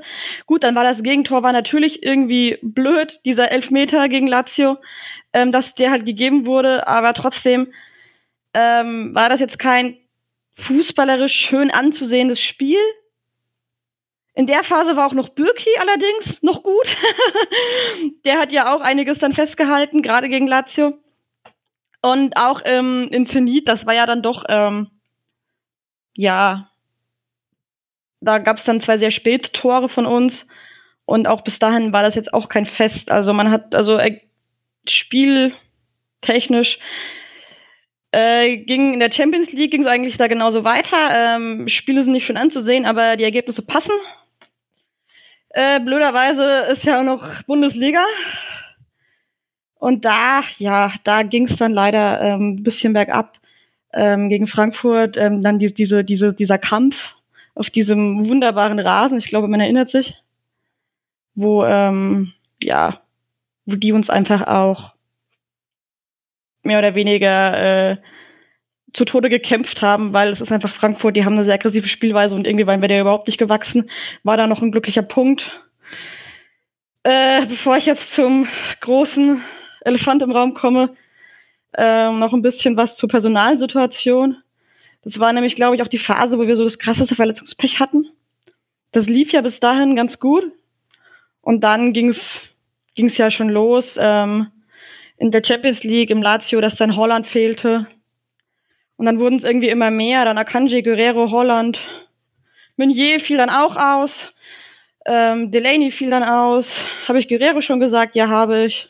Schmelle fehlte sowieso. Ähm, da hat auch irgendjemand mal eine ganze Elf gebaut, ähm, die gar nicht so kacke aussieht mit verletzten Spielern. Ähm, das war natürlich auch irgendwie wahrscheinlich ein Faktor, der dann dazu geführt hat, dass jetzt auch die Ergebnisse nicht mehr gestimmt haben, weil einfach unfassbar viel Personal fehlte. Es war eine krasse Phase ähm, mit vielen Spielen innerhalb sehr kurzer Zeit, die natürlich dann auch ähm, ordentlich ähm, an die Substanz auch gehen. Und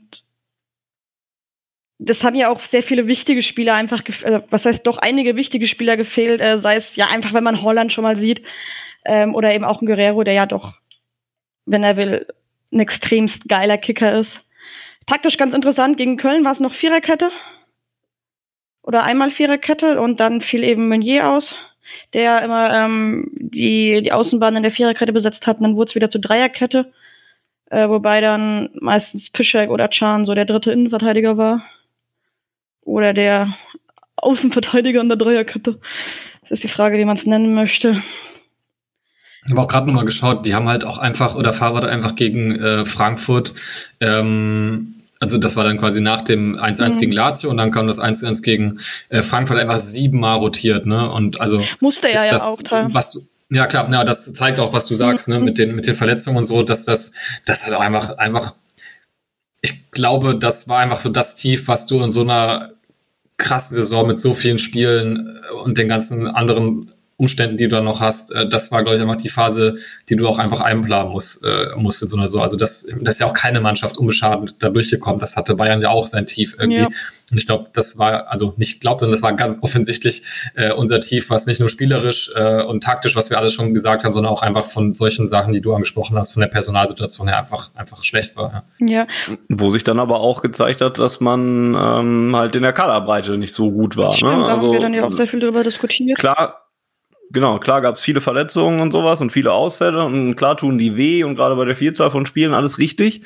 Aber der BVB hatte in dieser Saison halt auch nicht den Kader, um sowas aufzufangen. Ne? Und, und das ist wahrscheinlich so die Fehlannahme von vielen gewesen, mit der wir in die Saison gegangen sind ähm, weil wir gedacht haben, dass ein Julian Brandt eine größere Rolle spielen kann, dass ein Giovanni Reyna vielleicht mal nicht der ganz normale Teenager ist und auch mal Leistung, Leistungsschwankungen hat und solche Geschichten. Ne? Und, und dass ein Haaland-Ausfall eben nicht durch den 16-jährigen Mokoko ersetzt werden kann und so. Und da war der BVB halt einfach nicht gut in der Breite aufgestellt. Und ja, ich weiß nicht, ob sich das viel ändern wird im Sommer, aber das ist, glaube ich, eine der Lehren, die man eigentlich aus dieser Saison äh, hätte ziehen können.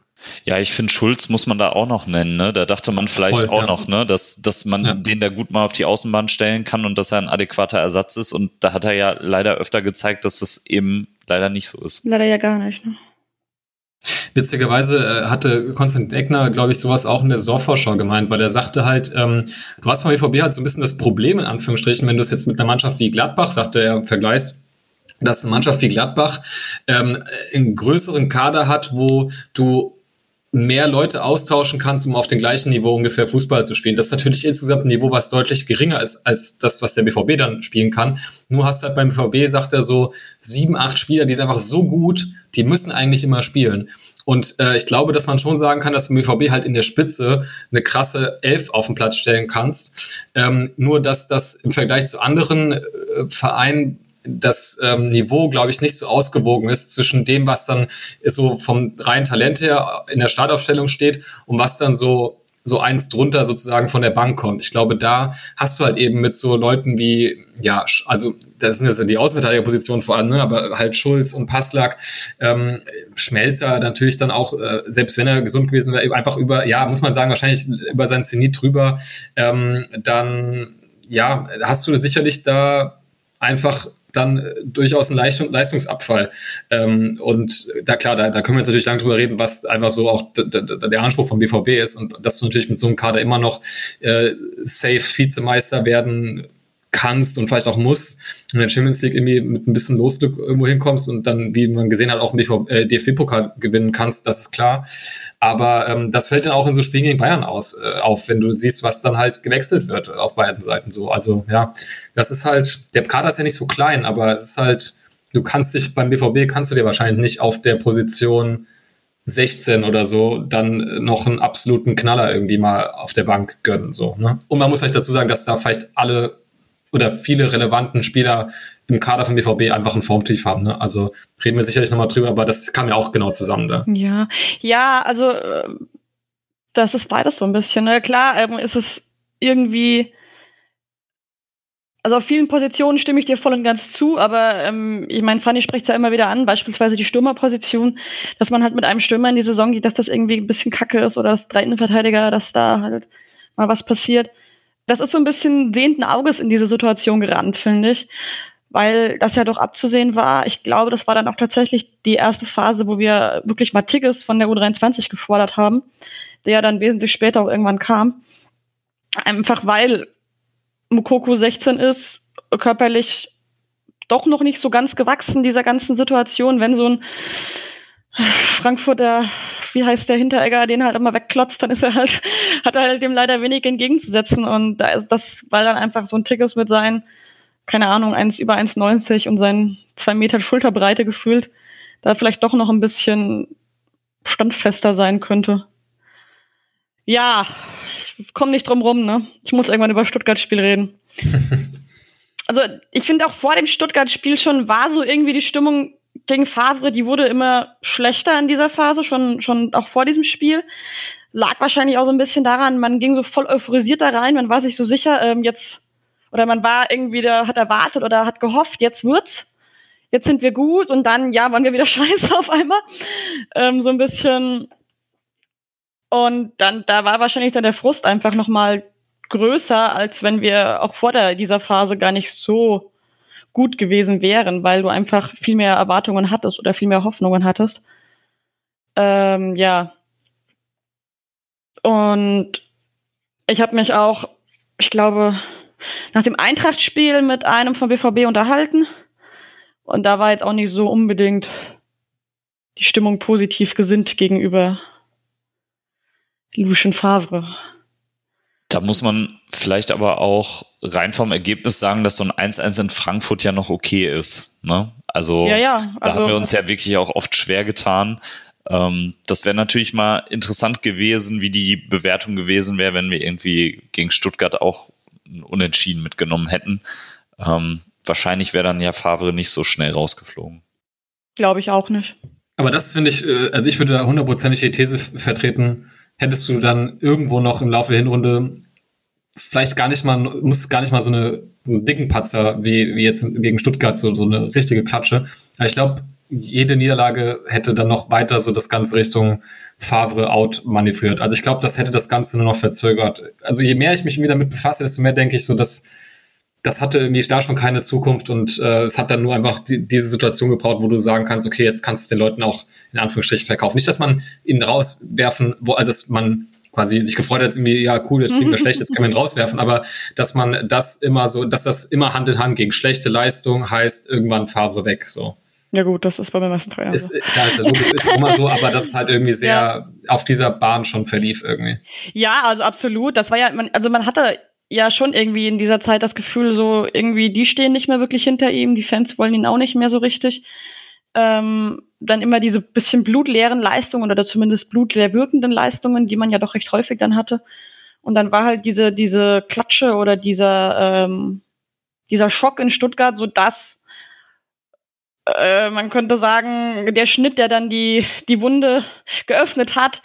Und wenn das wäre aber, ja, wie du sagst, wenn wir da jetzt gewonnen hätten oder unentschieden gespielt hätten, wahrscheinlich genauso weitergelaufen und irgendwann wäre es halt trotzdem aufgeplatzt aber hätte halt länger gedauert. Also ich glaube auch nicht, ich glaube auch, ich bin ja eigentlich ganz bei dir, dass da zu dem Zeitpunkt Favre eigentlich auch schon nicht mehr so wirklich eine Zukunft hatte, wenn sich jetzt nicht irgendwas um 180 Grad gedreht hätte.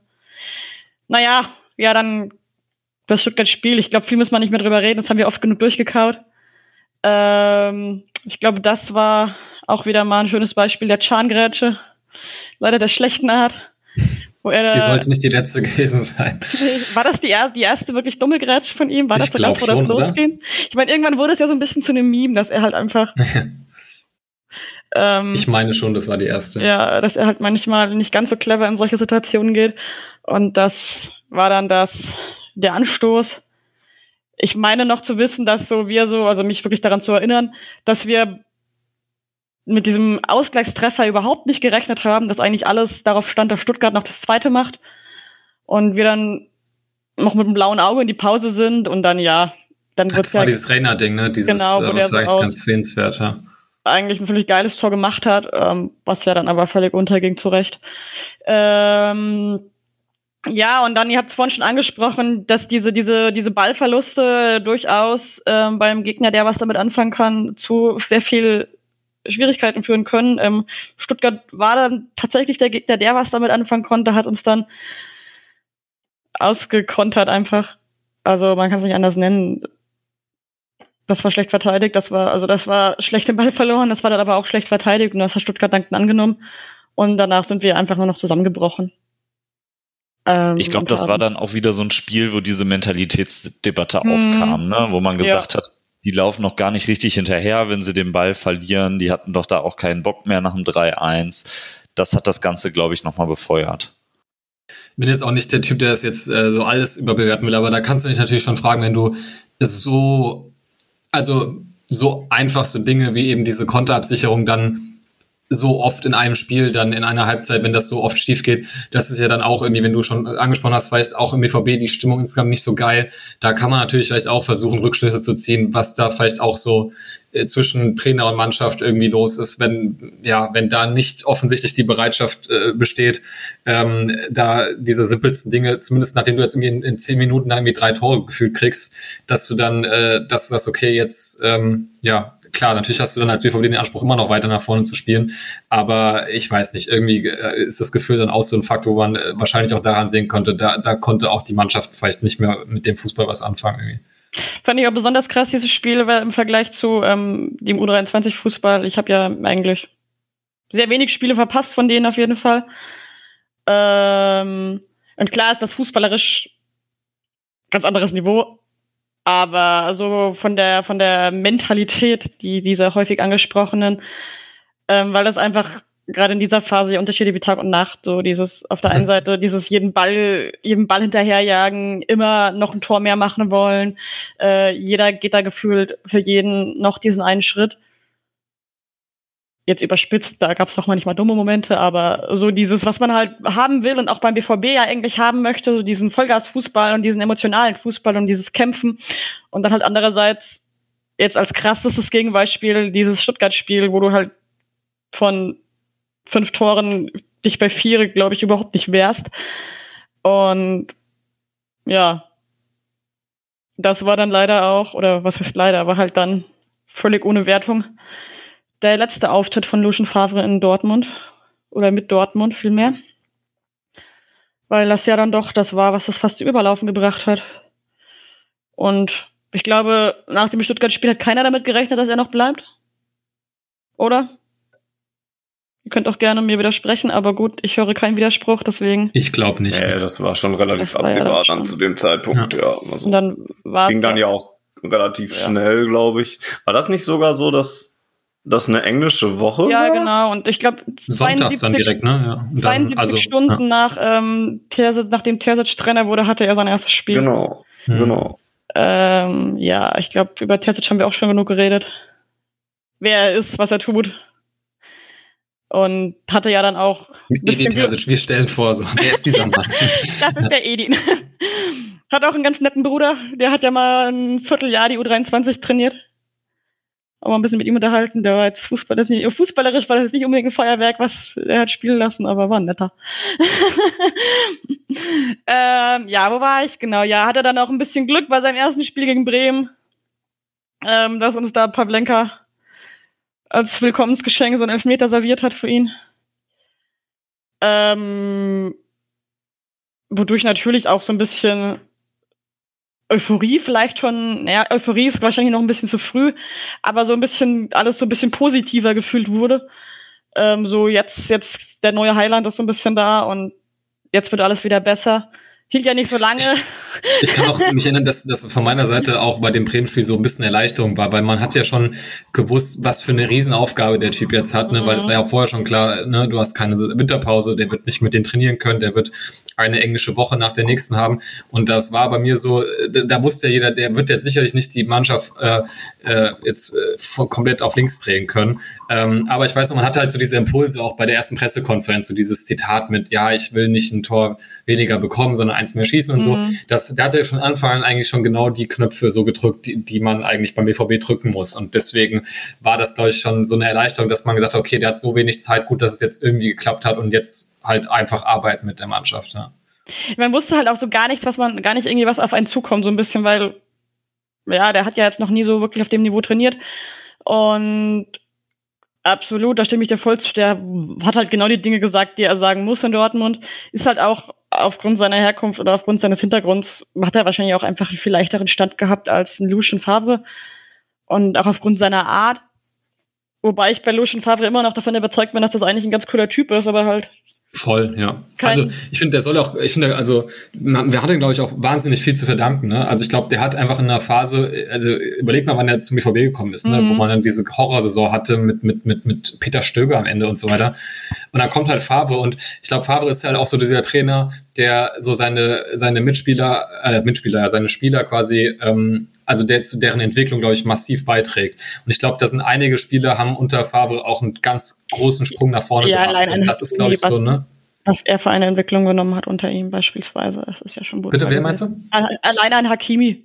Ja, ja, klar. Ne? Der, der kommt da und der BVB und jeder jeder munkelt es so im Hintergrund, dass der Favre eigentlich mit dem gar nicht wusste, was er eigentlich mit dem soll, als er den gekriegt hat. ja. Und dann ist das halt der Typ, der jedes Champions League Tor spielt, äh, schießt in, in, in der einen Saison von seiner letzten Saison im BVB. Ähm, von daher, das finde ich ein, ein, toller Typ irgendwie und ähm, der bestimmt in der, in der Phase, in der man BVB war, eine Zeit lang einfach genau der richtige Typ war, um das Ganze ein bisschen zu stabilisieren. Und was finde ich auch, was man so ein bisschen auch vernachlässigt, ich glaube, die Tugenden, die er dem BVB so ein bisschen eingeimpft hat, die, von denen hast du sicherlich auch in der Rückrunde unter Terzic noch gezehrt. Also dieses geduldige Spiel und dass du vielleicht auch mal dann auch mal noch mal einmal hinten rumspielst und das Ganze irgendwie ruhig machst, das ist ja was, was auch im Terzic-Spiel drin ist, wenn es eben die Situation irgendwie erfordert. Und ich glaube, äh, da profitierst du sicherlich immer noch als Mannschaft davon, dass du halt da eine Weile so einen Trainer hattest, der das halt zu absoluten Maxime erklärt hat. Und deswegen finde ich, sollte man als Dortmund-Fan auch gar nicht so viel auf Farbe kommen lassen. Jetzt fällt mein Mikro um. Ja, Ja, auf den ja, trotzdem nichts kommen. Ja. ja, ähm, ganz äh, trotz dieses ja ersten positiven Eindrucks von Terzic, das war ja dann ging ja doch, ging ja dann doch erstmal wieder bergab ähm, durch die Niederlage gegen Berlin und ganz witzig, da war die Überschrift von unserem Spielbericht war alles wie immer. Also nach dem frei nach dem Motto, wir denken, es wird jetzt gut und dann sagt der BVB halt leider nein. War aber das erste Tor von Mokoko, der mit 16 Jahren und 28 Tagen zum jüngsten Bundesliga-Torschützen avancierte. Und ja, leider so ein bisschen am Anfang den Fluch hatte, dass immer, wenn er traf, wir verloren haben. Und ja, und beide Gegentore fielen nach einer Ecke. Das ist auch noch ganz spannend oder ganz interessant. Diese scheiß Union, ey. Das ist also, Ja, okay. Und, Und dann Hummels hat nach dem, nach dem Spiel gegen die Werbebande geballert. Das habe ich am Kopf. Hummels hat gegen die ja, Werbebande stimmt. geschlagen. vom Das war ja auch noch, als die Kamera anging, ja. als die Kamera anging, das war ja auch wichtig. Wenn die Kamera aus ist, kriegt's ja keiner mit. Man, das war ja auch noch, der Matzi. Ja, ja. Was man sich so erinnert, wenn man drüber redet, ist der Wahnsinn. Aber da, da hatte ich auch Bedenken mit Mokoko. Also da haben wir auch dann viel über Mokoko gesprochen, aber Mhm. ich habe mir damals schon gedacht, pff, also wenn, wenn das jetzt unsere, also unser Anker sein soll, nicht weil weil er es vom Talent her oder so, um Gottes Willen, nicht, nicht hinkriegen könnte, aber ähm, das schien mir damals äh, nicht gesund, dass äh, der Verein Borussia Dortmund davon abhängig ist, dass ein 16, gerade 16-Jähriger ähm, irgendwie da die Kohlen aus dem Feuer holen sollen. Also ähm, wie gesagt, da, so diese ganze Phase bis zur Winterpause, also Winterpause machen wir jetzt mal in Anführungsstrichen, äh, habe ich so äh, um Tersits willen gehofft, dass man das irgendwie äh, halbwegs vernünftig rumkriegt und dann wenigstens also nicht mal im Sinne von Trainingslager und wir üben jetzt irgendwas ein, sondern eher so alle mal bitte, ich Alle mal ich, so eher durchatmen. gehofft, genau, alle mal bitte kein Fußball spielen, mal, mal den Kopf frei kriegen und irgendwie ähm, mal versuchen, das Ganze da so ein bisschen zu äh, hinter sich zu lassen, bevor es dann in dem neuen Jahr losgeht. Also ähm, das war, finde ich, einfach so, wahrscheinlich auch für ihn, irgendwie einfach da irgendwie durchkommen durch das Programm dann noch. Ja. In der Zeit war ja auch wieder krass diese Führungsspielerdiskussion. Äh, Reus war ja da schon wieder da, zumindest physisch. Ansonsten sah man ja von ihm nicht viel. Chan hat da immer in der Zeit viele Böcke geschossen, war nicht so richtig das, was man von ihm erwartet hat oder was man von ihm in seiner ersten Halbserie gesehen hat. Hummels haben wir gerade schon angesprochen. Hat es irgendwie auch nichts hingekriegt, da hinten bei sich aufzuräumen. Und fiel dann auch eher durch solche Aktionen wie eben das Schlagen gegen die Werbebande auf. Das war ja auch in dieser Phase wieder extrem. Wodurch wurde das eigentlich weniger? Einfach weil wir besser gespielt haben, ne? Was meinst du, was Ja, wurde diese weniger? Führungsspielerdebatte, das, das, das hat ja in der Rückrunde kaum noch eine Rolle gespielt, oder weniger zumindest. Ich glaube, das, das steht und fällt bei mir vorbei auch immer so ein bisschen mit der Person Marco Reus, Ja, also zwangsläufig. Ne? Also zum einen, weil er halt Kapitän ist und, und zum anderen, weil er halt auch einfach einer der ältesten, verdientesten Spieler irgendwie ist. Und ähm, ja, also ich glaube, da, das ist dann halt immer, also seine, ist ja auch auffällig, ne? Seine eigene Leistungskurve ist ja doch sehr, aber auch bei vielen anderen Spielern sicherlich, äh, sehr eng verknüpft gewesen mit dem, was der BVB als Mannschaft gemacht hat. Und äh, von der schwierigen Situation nach der Verletzung ähm, bis hin zu dieser Rückrunde, ne, ist das dann halt auch dann wieder, äh, verstummt das Ganze dann wieder. Und es ist ja auch, man muss doch dazu sagen, ein Faktor ist auch, wir reden niemals über Mentalität, wenn man, wenn der BVB ein Spiel gedreht hat oder so. Ne? Das haben wir auch mal nach dem Hertha-Spiel kritisiert, wo du 1-0 zurücklegst und dann 5-2 gewinnst. Da muss man auch über, da hat, glaube ich, so Reus gesagt, ne? da, da kann man auch mal gerne über Mentalität reden und dann relativiert sich auch das, was man dann in so schlechten Phasen zu hören kriegt. Ich möchte das auch Reus gar nicht irgendwie großen Vorwurf machen, tatsächlich, weil es einfach äh, ähm, immer irgendwie scheiße ist, aus einer Verletzung zu kommen. Ähm, das ist bei meinen Weibern nicht anders als wahrscheinlich bei ihm. Außer, dass er ein bisschen besser Ja, zumal betreut das, was er sonst immer da leistet oder wie schnell er zurückkommt, halt- das war ja nicht normal. Also das, was Genau, er jetzt mal erlebt hat, dass auch. man mal eine, das ist ja das, was normalerweise so passiert, dass du mal dann eine halbe äh, Serie irgendwie noch äh, Zeit brauchst. Sorry für den Punkt. Das wollte ich jetzt auch sagen.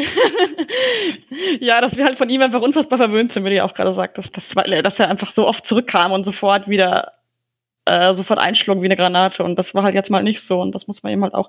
Das war schon böse teilweise, was da über ihn gesagt wurde. Also das sage ja sogar ich.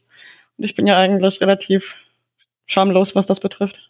Und vielleicht auch noch zu diesem Mentalitätspunkt. Wir kommen ja nachher noch zu meiner Saisonphase, aber mhm. da hatten wir bis auf ein, zwei Spiele am Anfang von dieser Phase ja auch keine Spiele mehr, die wir wirklich drehen mussten. Jetzt vielleicht mal ausgenommen von diesem äh, Leipzig-Spiel, wo wir dann zwei Gegentore bekommen haben und dann noch gewonnen haben.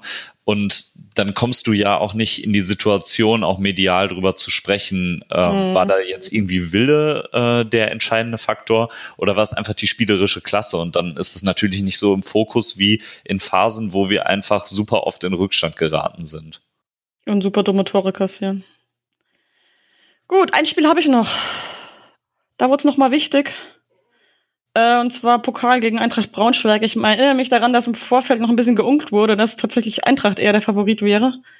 Äh, weil doch ein paar Leute damit gerechnet haben, dass wir uns wieder sehr schwer tun. Im Endeffekt war es so ein. Eigentlich war es ein klassisches Favre-Spiel aus guter Zeit. Äh, früh in Führung gegangen und dann halt verwaltet und alles im Griff gehabt. Gibt nicht viel zu sagen zu dem Spiel. Es war wahrscheinlich zum Sterben langweilig. Ich habe es leider nicht gesehen. Tickets ja, hat gespielt von Anfang an. Stimmt, das war das Tickets-Spiel. Stimmt. Gleich, gleich. Hast du doch gesehen, oder? Nein, ich habe es nicht gesehen. Das einzige Spiel, wo er von Anfang an gespielt hast du nicht ja, ich gesehen. Erinnere mich daran, dass er gespielt hat.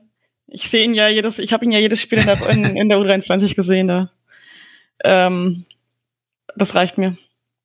Ähm, Witzigerweise ja. habe ich mir das auch nicht angeguckt, weil also rein so emotional war das auch so eine Phase, wo ich dachte so, boah, nee, jetzt kommt jetzt erstmal Weihnachten irgendwie. Also es war echt so, ich, ich wollte da irgendwie einfach nur, dass es jetzt mal kurz, äh, also man war ja auch so übersättigt, finde ich, vom Fußball in, in, der Phase. Also nicht nur, weil der EVB einfach Mist gespielt hat, sondern ähm, es war einfach zu viel irgendwie. Ich dachte so, komm, jetzt bitte mal wenigstens, wenn es schon keine richtige Winterpause gibt, wenigstens mal paar Tage einfach mal kein Fußball sehen. Also, ja.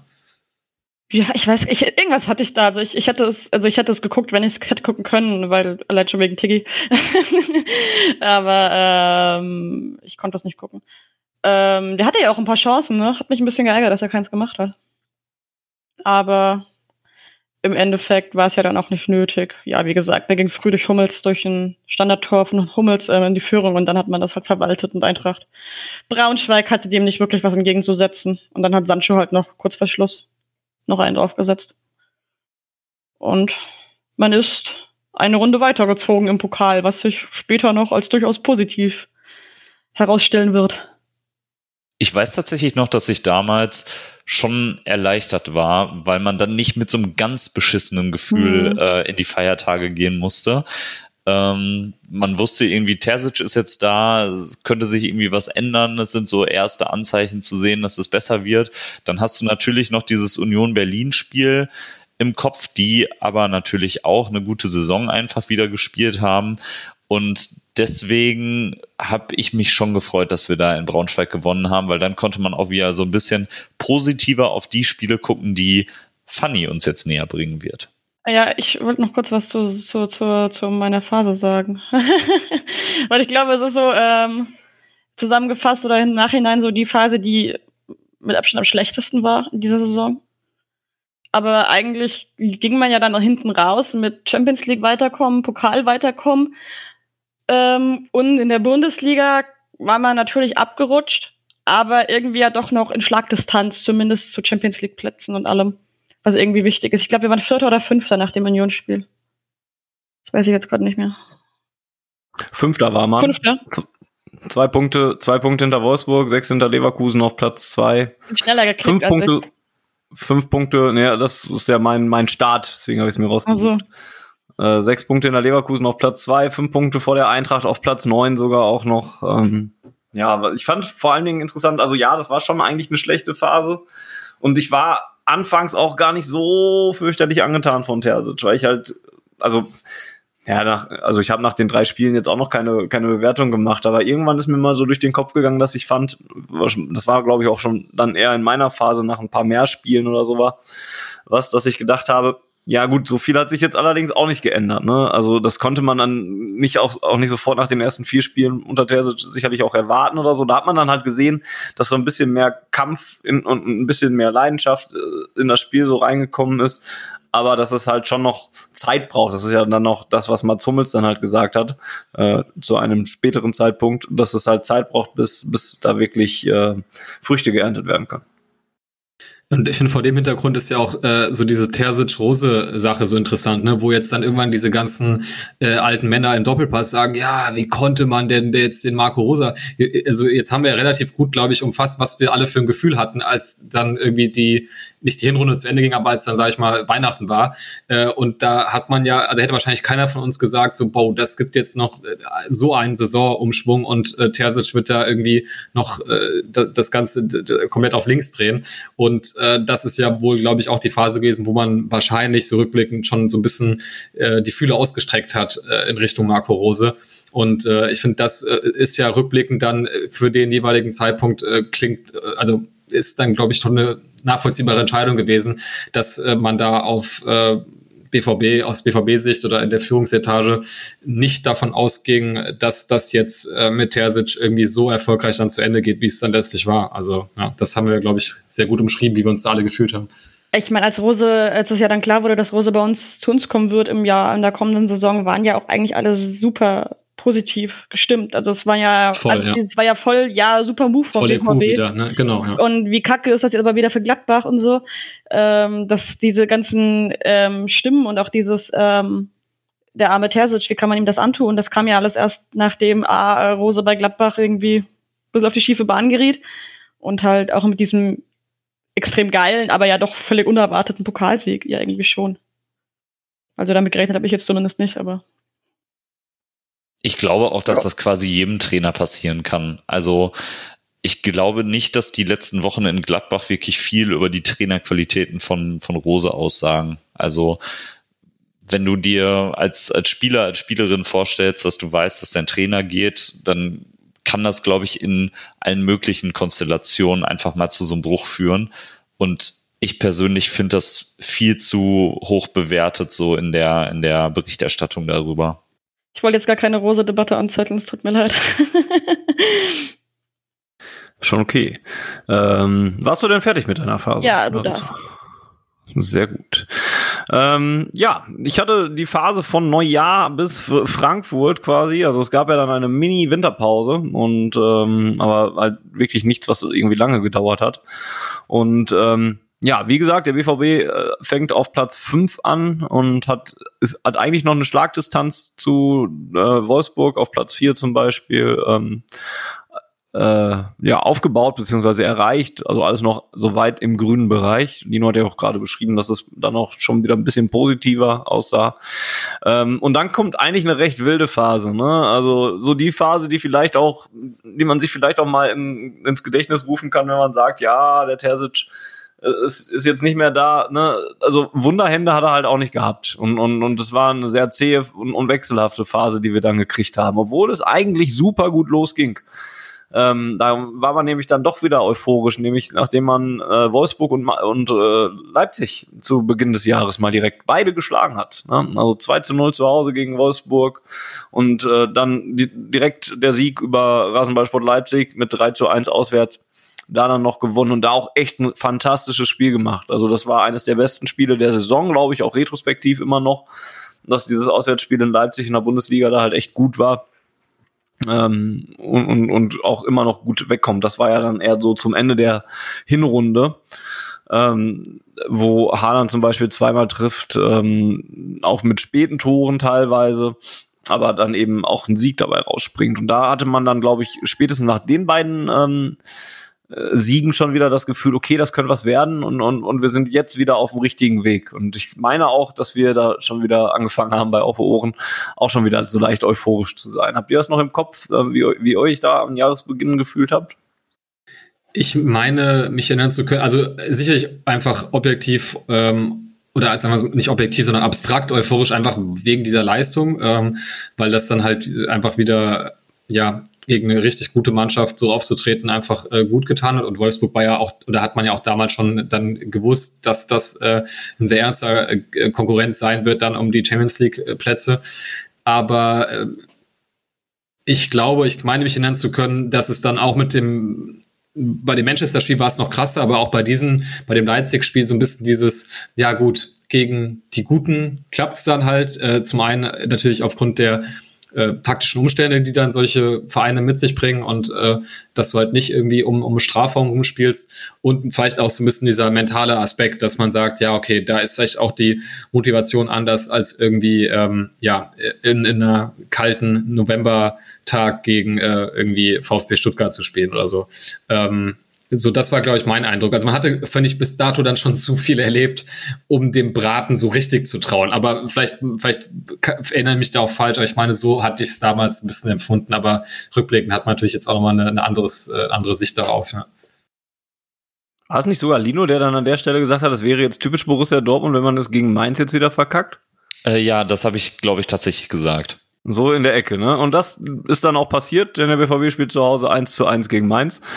Ähm, liegt eigentlich sogar zurück durch Öztunali. Meunier äh, macht noch einen Ausgleich. Ähm, und dann schafft man es eigentlich sogar fast, dieses Spiel zu gewinnen, aber Reus verschießt einen Foul-Elfmeter. Ähm, und man gewinnt es dann am Ende nicht. Das wäre vielleicht sogar noch was gewesen, was noch ein bisschen mehr Rückenwind gebracht hätte, denn das ist jetzt auch eine Phase wieder, wo es dann erst wieder unschön wird. Ne? Das ist wieder einfach ein Stolperer gegen einen Abstiegskandidaten zu dem Zeitpunkt. Ne? Das war ja, waren ja noch nicht die Mainzer, die unter Bo Svensson da jetzt wieder richtig geil, geil aufgespielt haben. Ich meine, er war, glaube ich, da zwar schon im Dienst. Das war, glaube ich, mit die ersten Spiele von dem, ja. Genau. Da wusste man halt noch nicht, ja. Aber, aber das kommt, kommt dann halt erst noch alles. Ne? Und, und ähm, das war eigentlich ein Spiel, was der BVB halt auf dem Papier mal schön gewinnen sollte.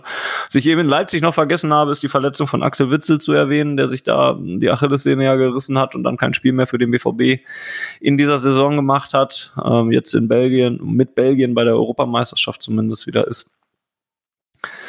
Ja, also erster Dämpfer Mainz und dann kommen wieder zwei Dämpfer hinterher, diesmal sogar gegen Mitkonkurrenten, äh, Leverkusen und Gladbach an der Stelle. Also ein 2 zu 1 gegen, in Leverkusen, da reicht ein Ausgleich von Brand nicht und man fängt sich ein spätes Gegentor durch Wirtz.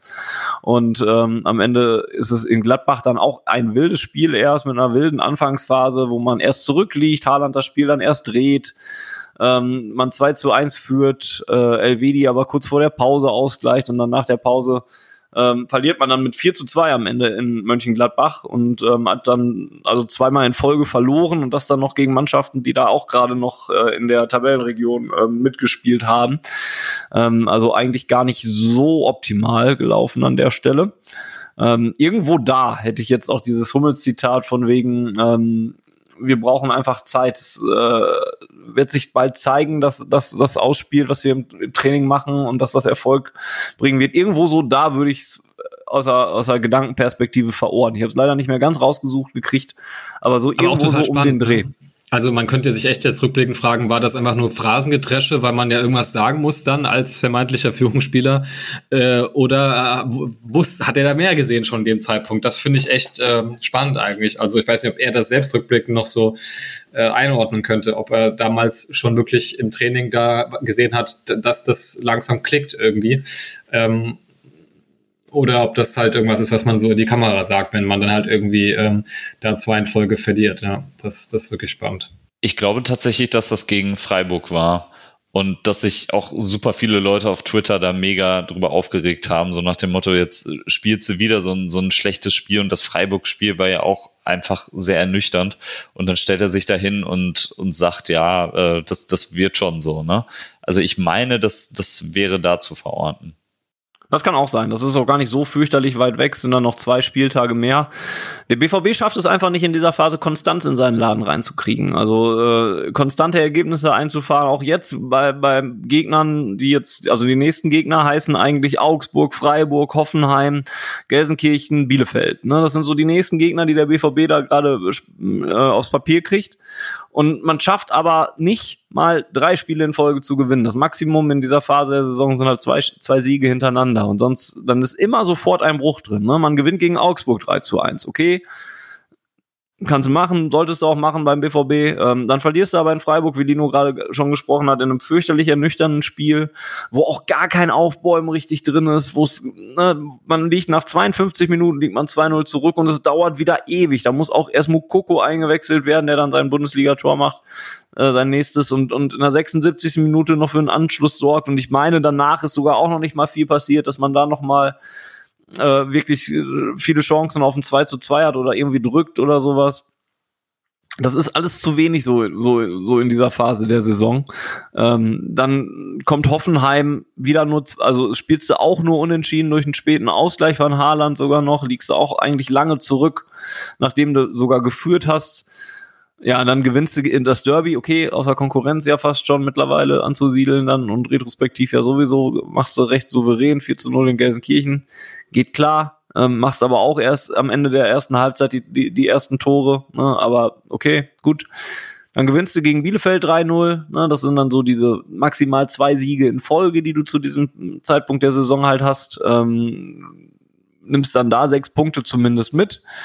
Dann kommt das Spiel gegen Bayern ähm, wo du 2-0 führst nach neun Minuten, das möchte ich auch nicht gerne dran erinnern, aber ne, das ist das, was äh, noch mal ein paar Wunden aufreißt vielleicht auch, weil man da dann das Gefühl hatte, wenn du das nicht gewinnst, dann gewinnst du auch niemals mehr in München großartig.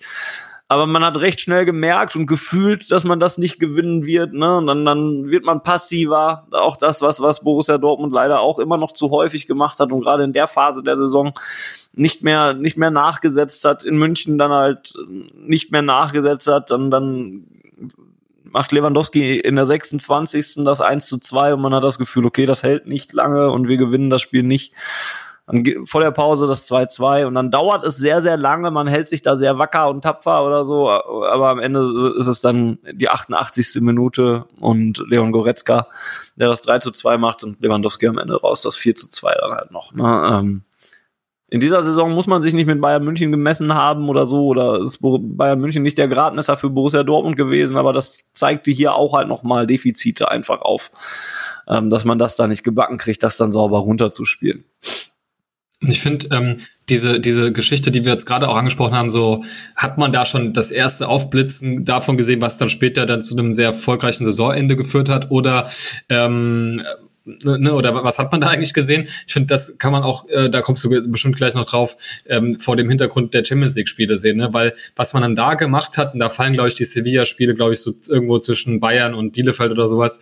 Ähm, ich glaube, das war dann immer so, da, da war man dann auch, haben wir auch mal diskutiert, ist das jetzt, wir sehen da vielleicht was, was noch in der Liga noch nicht konstant auf Platz gebracht wird, oder ist es was, was so ein bisschen mit Einstellung und da können sie plötzlich und wollen plötzlich und da nicht zu tun hat. Ich finde, ich weiß noch, da haben wir immer wieder über diese Frage diskutiert und man war nie so sicher, sehen wir jetzt gerade so eine schleichende Entwicklung oder ist es wirklich so eine, sind das immer so Charakterschweine, die irgendwie nur dann ne, können und äh, wollen, wenn es halt irgendwie auf der größten Bühne irgendwie ist. Ich glaube, das war so die Diskussion, äh, die wir, die wir in den Zeitraum immer geführt haben, weil Konstanz war ja sogar noch nicht mal äh, noch nicht mal in einem Spiel teilweise. Du hast ja teilweise äh, Halbzeiten gehabt, die sich wie Tag und Nacht unterschieden haben mitten in einem Spiel. Ja, das ist richtig. Und, und auch insgesamt eine sehr frustrierende Saisonphase eigentlich, ne? weil du halt nie wusstest, woran du bist, immer bei jedem Spiel wieder Angst hattest, dass du wieder enttäuscht wirst auf neue oder dass das nächste Ergebnis dann halt nicht funktioniert und die Konkurrenz dir dann halt wieder enteilt und so, ne? Alles nicht so geil.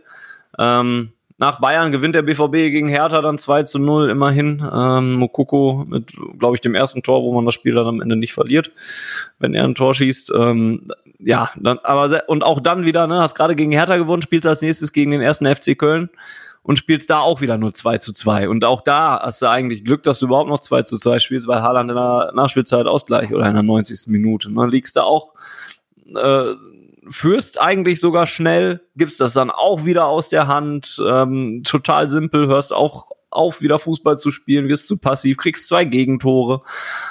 Und am Ende musst du schon fast froh sein, dass du überhaupt noch einen Punkt aus Köln mitnimmst. Ne? Abschießkandidat bis zum Ende. Ne? Und ja, und es gipfelt dann halt in diesem ultimativen Frustmoment ähm, zum Ende der Phase ähm, beim und einem der, der, der Schlüsselspiele in dieser Saison, ja, retrospektiv gar nicht mehr so Schlüsselspiel, aber man hätte es halt zu dem Zeitpunkt eher als Schlüsselspiel gesehen. Und vorher hat man das halt immer gesehen, nämlich das 1 zu 2 gegen Eintracht Frankfurt. Ne? Und die Niederlage, die dir eigentlich schon die Champions League kostet oder die, die, die, die dich die Champions League kosten muss eigentlich, weil das alle Türen zumacht. Ne? Das war so das Endspiel um die Champions League und Borussia Dortmund verliert es. Auch mit keiner guten Leistung gegen noch nicht mal sonderlich gute Frankfurter, ähm, die aber trotzdem den Sieg mitnehmen, weil sie am Ende in der 87. Minute dann doch noch das Tor machen, weil Borussia Dortmund sich auch doof anstellt und, und ja, ne, Schulz macht ein Eigentor, Hummels gleich zwischendurch aus und, und ja, am Ende verlierst du dann halt eben durch das Tor von André Silva.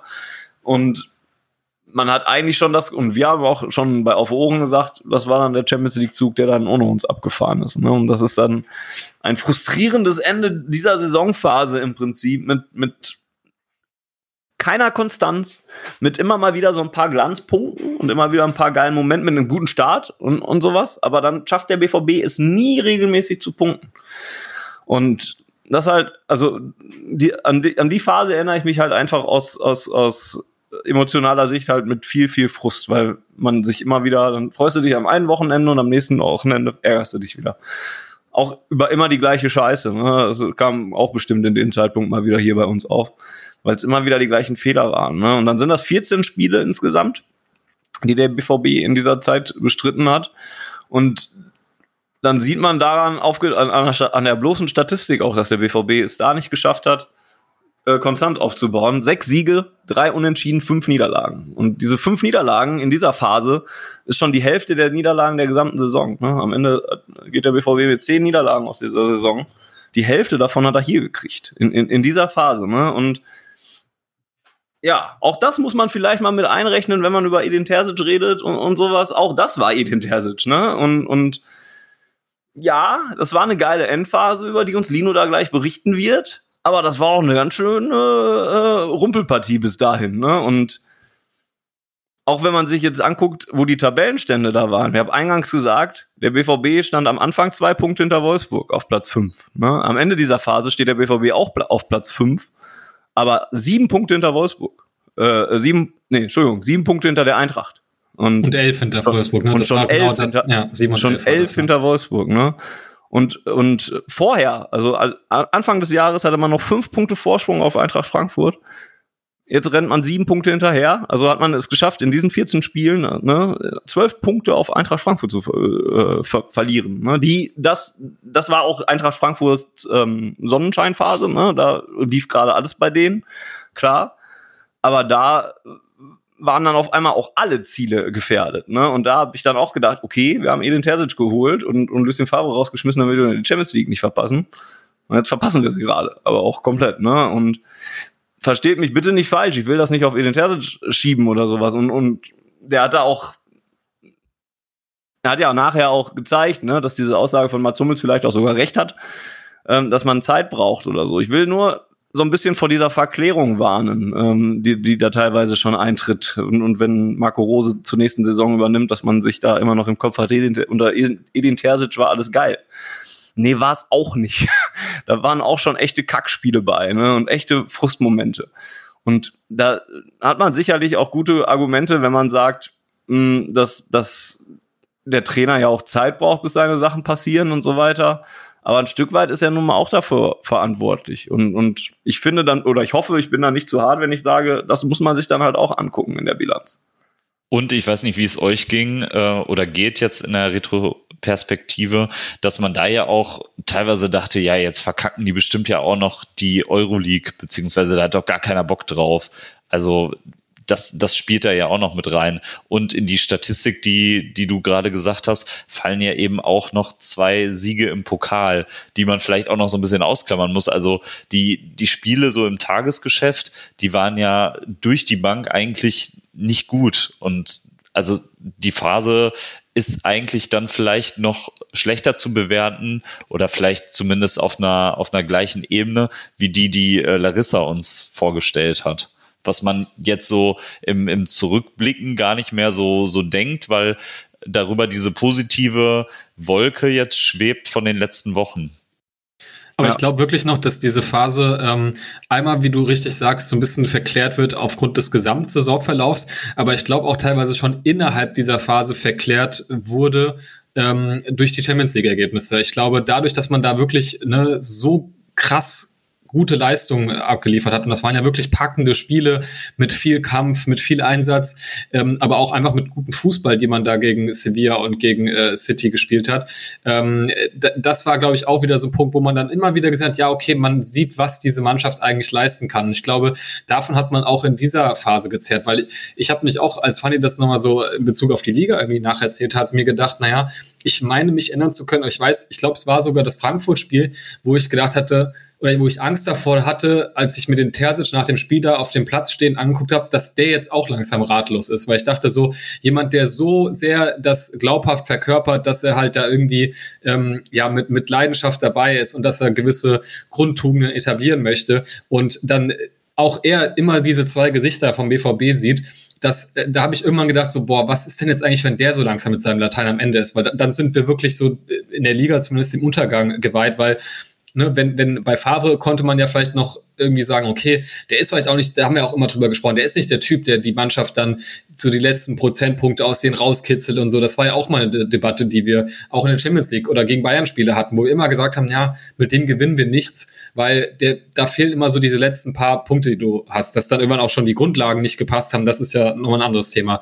Aber da habe ich wirklich zum ersten Mal so auch in Bezug auf diese ähm, Qualifikation generell für das äh, internationale Geschäft gedacht, so, boah, was ist denn, wenn jetzt der auch keine Lösung mehr hat? Weil wer soll dann denn noch irgendwie aus dem Kader irgendwas ra äh, rausholen? Also da war ich wirklich so weit, dass ich dachte, okay, da muss nicht, wie wir immer diese, diese Fake-Umbruch-Saisons, wenn wir nicht unsere Saisonziele erreichen, sondern da habe ich gesagt, boah, da muss jetzt wirklich mal im Sommer im Kader, der, der müssen Köpfe rollen, weil so, ähm, das, das kann ja nicht irgendwie eine Zukunft für, für einen Verein wie Borussia Dortmund darstellen.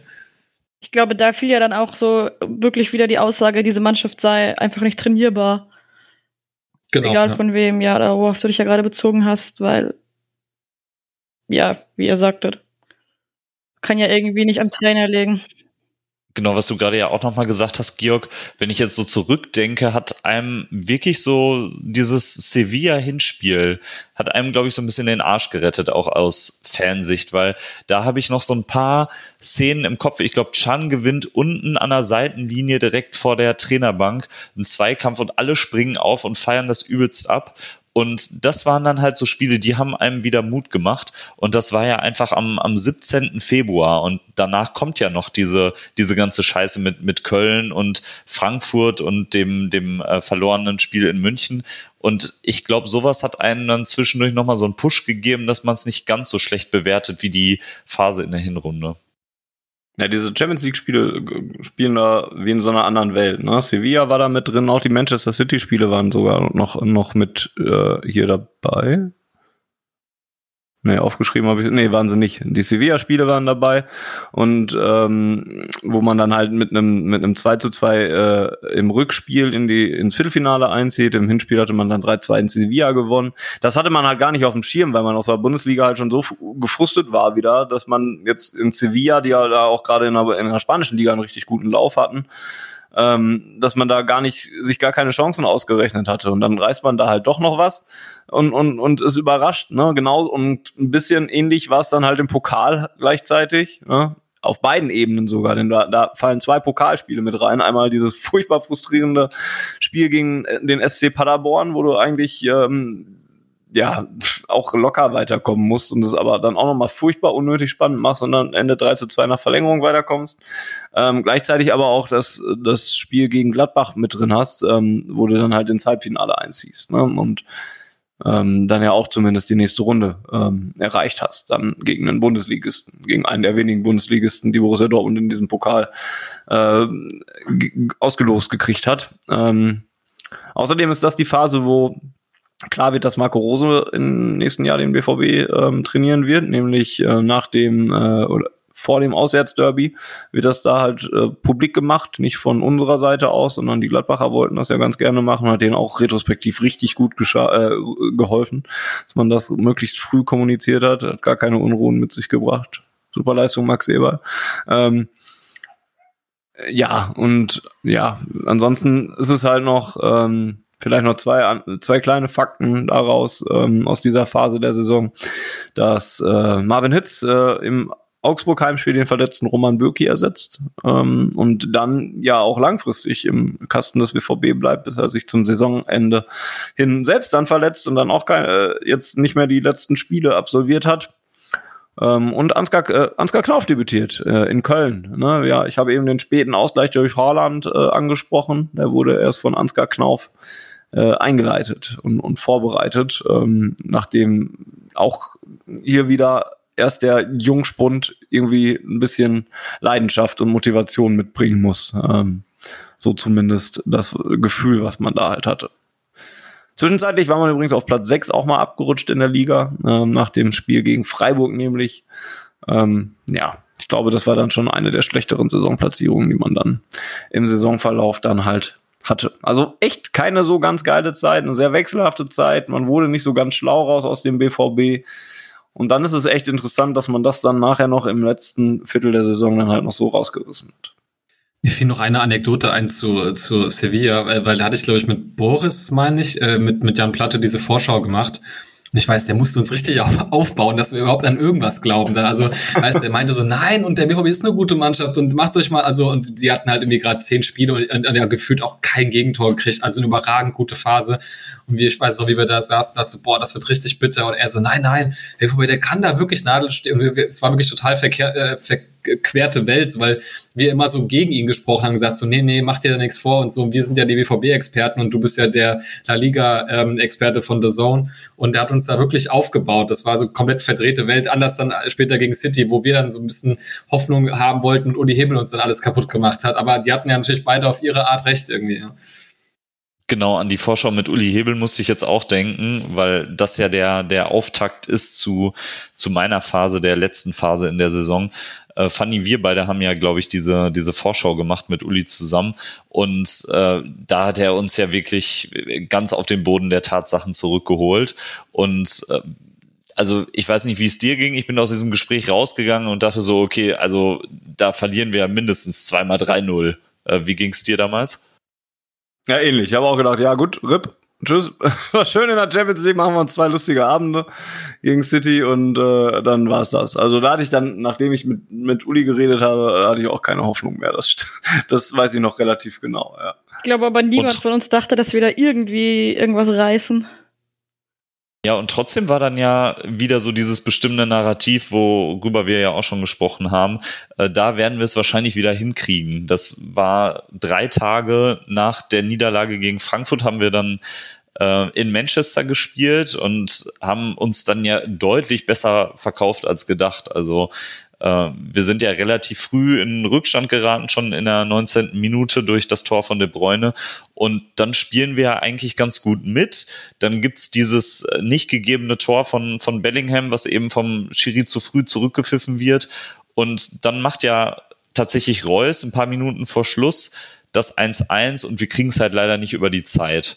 Und trotzdem ist ja dieses Spiel hinterher in der Bewertung richtig positiv gewesen und man hat da irgendwie auch viel, glaube ich, rausziehen können.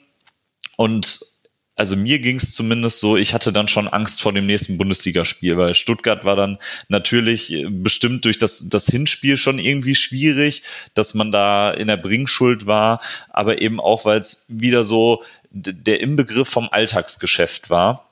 Und dann gehen wir da natürlich auch wieder in, in Rückstand durch auch irgendwie so ein, so ein doofes Kopfballgegentor, was wir uns da fangen, wo Hitz auch nicht wirklich gut aussieht.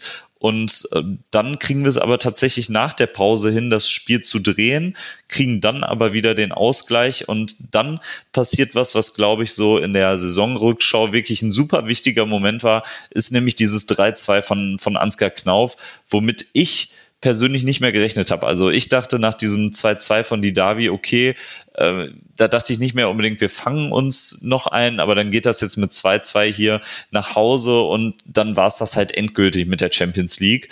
Aber der schießt den Ball dann auch wirklich noch gekonnt unten rechts rein. Ähm, und das war, glaube ich, wirklich wichtig, dass wir da nochmal die drei Punkte mitgenommen haben, weil dann geht's halt in diese positive Phase. Dann haben wir das Heimspiel gegen Bremen, wo wir auch wieder tatsächlich in Rückstand geraten, aber dann noch relativ souverän gewinnen mit, mit 4 zu 1. Da war wahrscheinlich auch nicht alles brillant, aber dann beginnt halt diese Phase, wo man auch einfach ähm, ja genießen konnte, dass Terzic ein cooler Typ ist und dass wir auch wirklich eine gute Mannschaft haben, weil dann stand die Defensive wieder stabiler, dann gewinnen wir gegen, gegen Union und gegen Wolfsburg 2-0. Wolfsburg war ja auch das Spiel, was als ähm, Endspiel um die Champions League Qualifikation so betitelt wurde, dann gewinnen wir das. Dann sagt äh, Schmatke danach noch, dass er nicht glaubt, dass wir äh, die noch überholen bis zum Saisonende. Da äh, ja, wird er noch äh, lange dran zehren, wahrscheinlich im negativen Sinne, dass er das gesagt hat. Grüße. Und, genau, Grüße gehen, Grüße gehen raus, hat, hat super geklappt. Und ähm, dann spielt man sich tatsächlich irgendwie in so einen Rausch. Ähm, dieses Leipzig-Spiel ist dann vielleicht nochmal ähm, ja so, ein so ein Spiegelbild der, der Saison, also das Bundesligaspiel, wo wir ja wirklich bis zur, ich weiß es nicht, bis zur 60. Minute wirklich ein richtig starkes Spiel machen durch Reus und Sancho führen und dann das Spiel geführt wieder komplett außer Hand geben. Dann steht es auf einmal 2-2, 13 Minuten vor dem Ende. Und dann dachte man wieder so, okay, jetzt geht's wieder komplett dahin. Und dann macht aber Sancho tatsächlich noch das Tor. Da kann man im Nachhinein sagen, Leipzig hätte vielleicht sogar das, das Unentschieden äh, verdient gehabt, den Punkt da mitzunehmen aus Dortmund. Ähm, ja, aber das war dann natürlich. Das, nee, das, das sagen wir nicht und das empfinden wir natürlich auch nicht so. Und dann geht's mit diesem guten Gefühl auch ins, ins Pokalfinale. Ähm, überschattet wurde der Einzug ins Pokalfinale natürlich noch. Ich mache das jetzt relativ knapp, weil äh, das, glaube ich, bei vielen von, von euch HörerInnen auch noch recht präsent ist von dem ähm, von der Verletzung von Matteo Morey im, im äh, Halbfinale gegen Kiel, was ja sonst super souverän ablief, schon 5-0 zur Pause haben wir da ja geführt. Und dann geht's ins Pokalfinale und diese letzten drei Spiele, Leipzig, Mainz und Leverkusen, da äh, wurde ja auch von Vereinsseite so sehr kommuniziert, man hat sich nochmal eingeschworen da drauf und man will auch wirklich beide Ziele erreichen. Also ich glaube, wir haben hier vorher im Podcast nochmal drüber gesprochen, was, was ist wichtiger, Pokalsieg oder Champions League Quali? Und wir waren uns, glaube ich, ziemlich einig, dass wir gesagt haben, für den Verein und für die Zukunft ist es natürlich wichtiger, in die Champions League zu kommen, um eben jemanden wie Erling Haaland eine klare sportliche Perspektive zu liefern und emotional natürlich der, der Pokalsieg. Ähm, vielleicht nochmal so die, die Frage an euch. Ich habe jetzt so einen kleinen Abriss gemacht durch diese Phase bis zum äh, Pokal-Endspiel. Ab wann hattet ihr den Eindruck, dass man wirklich optimistisch sein konnte, weil wir haben vorhin schon drüber gesprochen, dass man sich immer wieder mal ertappt hat im Saisonverlauf, dass man optimistisch wurde und dann wurde man immer wieder enttäuscht. Ab wann hattet ihr den Eindruck, dass es wirklich bergauf ging? Boah, also willst du anfangen, Larissa? Gerne. Äh, ich habe es eigentlich gerade schon wieder halb, halb revidiert, was ich gerade sagen wollte, aber. Das ist schwierig, ja. Schwierig, echt. Dann lass mich doch. Ähm, also wenn die Frage heißt, wann das es wieder aufwärts geht, äh, kann ich es auch nicht genau sagen. Aber wann ich wirklich wieder an Champions League Quali geglaubt habe, war nach dem Wolfsburg-Spiel. Ähm, weil, weil das jetzt wirklich die letzte Chance war, ne? Und, und dann hat man das gewonnen und dann, dann dieser blöde Schmatke, der, der dann noch sagt, wir, obwohl wir fast genau das gleiche Restprogramm haben, dann sagt er uns noch, ja, wenn ich mir die Restprogramme angucke, dann äh, sehe ich nicht, dass sie das noch aufholen. Drei, zwei von drei Gegnern sind genau identisch. Das ist halt so ein diese eine Anekdote, die diese Saison noch mal so der, dem, das, diese Saison noch mal so die Kirsche auf der Sahne aufsetzt. Ja, und da, also da wollte ich es dann halt auch gerne und auch noch vor Wolfsburg landen und so. Und irgendwie so um den Dreh müsste auch so der Zeitpunkt gewesen sein, wo ich auch dran geglaubt habe, weil die Frankfurter auch echt so geschwächelt haben und so. Und ähm, ja, dass es da wieder aufwärts ging. Ich fand jetzt gerade übrigens noch ganz interessant bei deiner Aufzählung, dass ich halt manchmal gedacht habe, du hast ja gesagt, wie viele Spiele auch einfach knapp waren, ne? Und, und wo man, also Leipzig und Stuttgart zum Beispiel, wo man halt einfach auch ja, irgendwie erst sehr spät dann gegen alle Widerstände dann doch noch das Tor macht. Es ist halt auch ein bisschen viel oder auch das Spielglück zurückgekehrt zum BVB dann halt in dieser Phase der Saison. Ne? Das, das, das, was vielleicht auch vorher mal gefehlt hat, ähm, ja, wobei man da ja späten den späten Ausgleich häufig erzielt hat in meiner Phase, dann ja teilweise auch. Aber dann hat man sich in was reingesteigert. Ne? Auf einmal war man ein bisschen konstanter Und auf einmal gewinnt man dann solche Spiele auch. Es ist so ein bisschen die Rückkehr des Momentums und des Spielglücks so. Hörte sich das gerade nochmal an. Das hatte ich auf jeden Fall im Kopf, als du das äh, geschildert hattest. Ja, absolut. Vor allem, wenn man es vergleicht mit äh, Spielen wie gegen, gegen Frankfurt. Also ähm, mit, mit dem Spielglück, was wir in den letzten Saisonwochen hatten, hätten wir da nicht mehr das, das 1-2 bekommen. Das hat vielleicht auch was mit, mit Einstellung zu tun oder irgendwie auch mit, mit, mit Körpersprache und so. Aber ich hatte persönlich in den letzten Saisonspielen immer ein besseres Gefühl, wenn man den Fernseher eingeschaltet hat und äh, sich das Spiel angeguckt hat. Ähm, ja, vielleicht kann man es irgendwie so ganz gut zusammenfassen. Dann äh, kommt in meiner Phase natürlich noch das, das Pokalfinale, was hier nicht äh, unerwähnt bleiben soll. Ähm, 4-1 gewinnen wir das.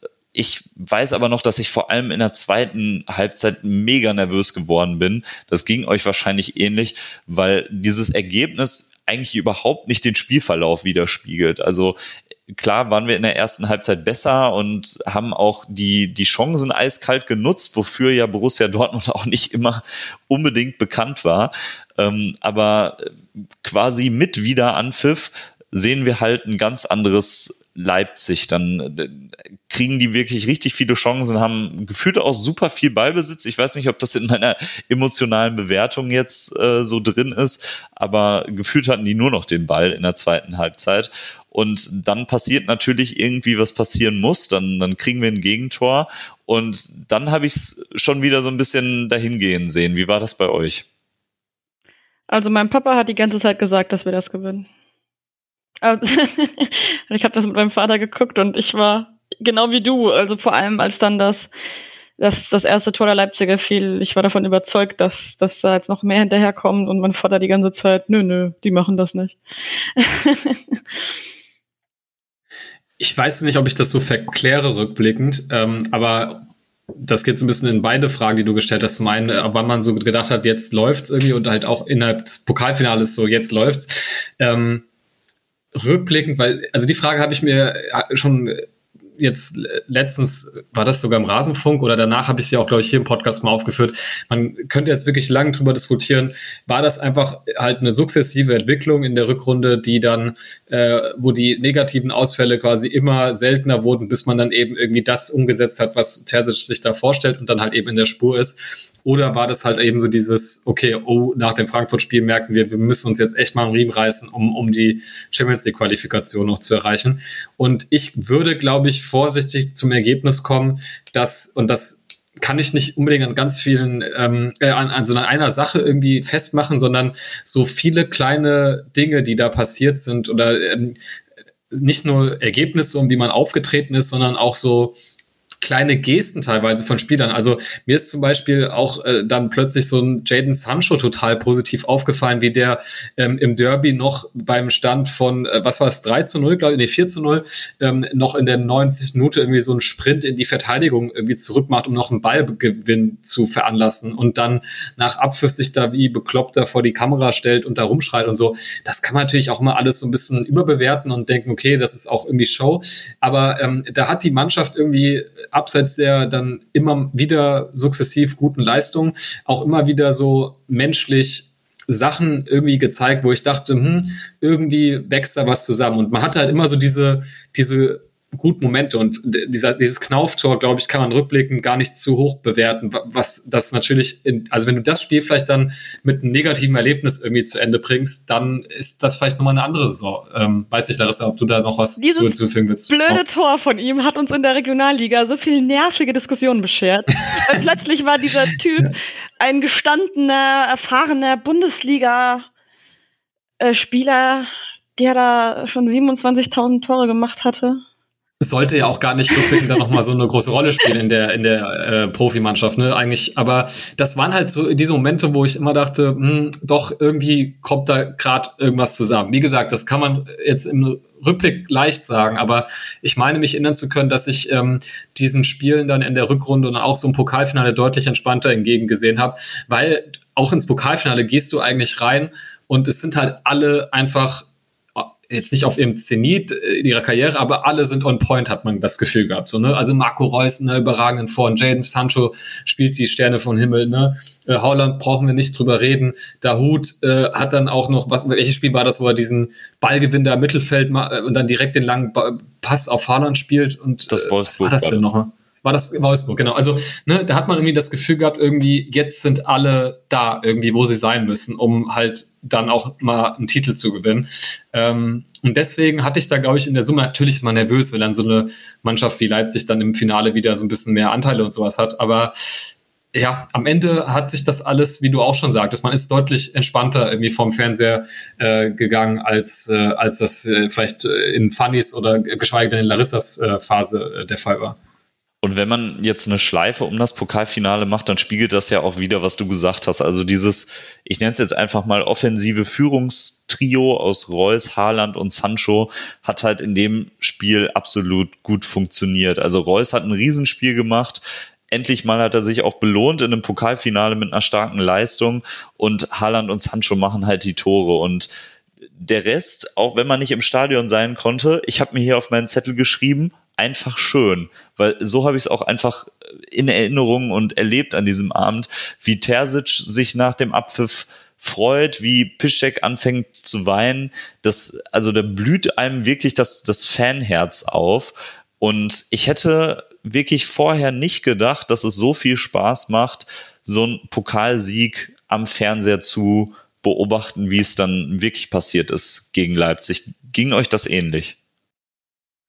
Ja, wir hatten da ja sehr ausführlich dann auch nochmal in der Extra-Folge nach dem Pokalspiel, also nach dem Pokalfinale, nach dem Pokalsieg dann ja auch darüber gesprochen, auch weil es halt ein Stück weit für mich auch mir so wieder ein bisschen gezeigt hat, ähm, warum ich Fußballfan bin und, und was der Fußball doch noch für einen Stellenwert hat und so. Und da, da hat, das schon Emotionen in mir hervorgerufen, die ich jetzt auch so schon länger nicht mehr gesehen habe, als ich den BVB jetzt hier Corona-technisch von zu Hause aus verfolgt habe. Und ähm, dafür ist die Beschreibung einfach schön schon recht gut. Ne? Man hat das Gefühl, dass eine Mannschaft zusammengewachsen ist. Das ist sicherlich Edin Terzic Verdienst, dem ich da eben so viele Fragezeichen hinter gemacht habe oder auch ein bisschen kritisiert habe. Ähm, was ich eigentlich gar nicht so sehr wollte, aber ich hoffe, ihr habt mich verstanden. Ähm, äh, das hat er geschafft, eine Mannschaft daraus zu machen. Und das hat man dann auch nach dem Pokalsieg gesehen. Ne? Klar, wenn du einen Pokal gewinnst, bist du natürlich immer besser gelaunt und dann täuscht das vielleicht auch über Sachen hinweg. Glaube ich aber nicht, weil es halt sich schon ehrlich angefühlt hat, dass da die Leute viel besser miteinander klarkommen und sich das auch so in den Wochen davor schon angedeutet hatte. Und deswegen war das Pokalfinale tatsächlich etwas, was mir ein Stück weit wieder das gezeigt hat, hey, da ist ja doch noch was Geiles an diesem doofen Sport dran, der auch so viele Kackecken hat und sowas alles und, und, und das noch immer wieder aufs Brot geschmiert wird. Ne? Jetzt zuletzt bei Christian Eriksen und dem Umgang mit, mit, mit dem Vorfall in diesem Dänemark-Spiel, was dann ja unbedingt noch weitergespielt werden will. Fußball ist schon hat so viele Schattenseiten und so viel Schatten oder so, aber dieses Pokalfinale hat mir halt nochmal gezeigt, aha, deswegen, deswegen komme ich davon nicht weg, von dem Kack. Vielleicht hat das einem auch nochmal gezeigt, warum man Fan von Borussia Dortmund ist, weil ich finde schon, dass sich die Mannschaft und der Verein an sich in den letzten Wochen, das spiegelt für mich oft das wieder, was Terzic so vor der Kamera gesagt hat, einfach auch gut präsentiert hat. Also man, man war irgendwie wieder happy da, Fan zu sein und es hat einfach Spaß gemacht, da dazu zu gucken eigentlich so dieser kleine Wehmutstropfen war das Ausscheiden in der Champions League, wo dann ja wirklich mehr drin war. Wir haben zur Pause gegen Manchester City zu Hause noch geführt. Ähm, aber ich habe mich auch gerade dabei ertappt, dass ich das äh, gar nicht erwähnt habe äh, in, in diesem Durchritt durch diese Phase, weil das jetzt in der Bewertung finde ich auch gar nicht mehr so wichtig ist, weil das, was zählt, ist dann wirklich, dass wir ja unsere beiden primären Saisonziele, die dann am Ende ausgegeben wurden, also Pokalsieg und Champions League Qualifikation, äh, eben erreicht haben. Und vielleicht, das ist jetzt auch vielleicht eine gewagte These, hat uns da auch in die Karten gespielt, dass die Cheftrainerzeit von Terzic irgendwie endlich war, weil man dann die Mannschaft nochmal so richtig einschwören konnte, sagen konnte, okay, wir haben jetzt in dieser Konstellation wirklich nur noch drei Spiele und es geht eben nicht ganz normal weiter danach, ähm, sondern es ist jetzt irgendwie eine Zielgerade und wir gehen da jetzt gemeinsam als Team drauf und wir rocken das hier nochmal. Und das hat eben auch funktioniert.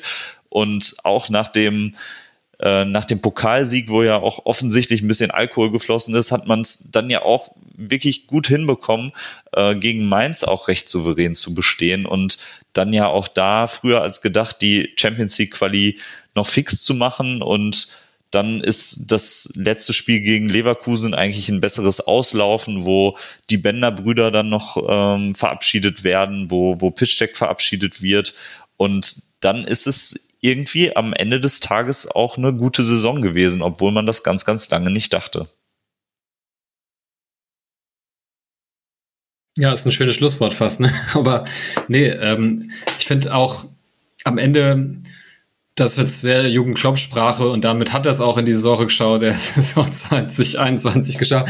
Ähm, die Saison oder die, letzte Phase hielt halt so viele Momente bereit. Ne? Dass ja so Jürgen Klopp-Sprecher sagt, es geht irgendwie drum am Ende, dass man irgendwie auf gemeinsame, schöne Momente zurückblicken kann und ähm, oder Geschichten, die man erzählen kann.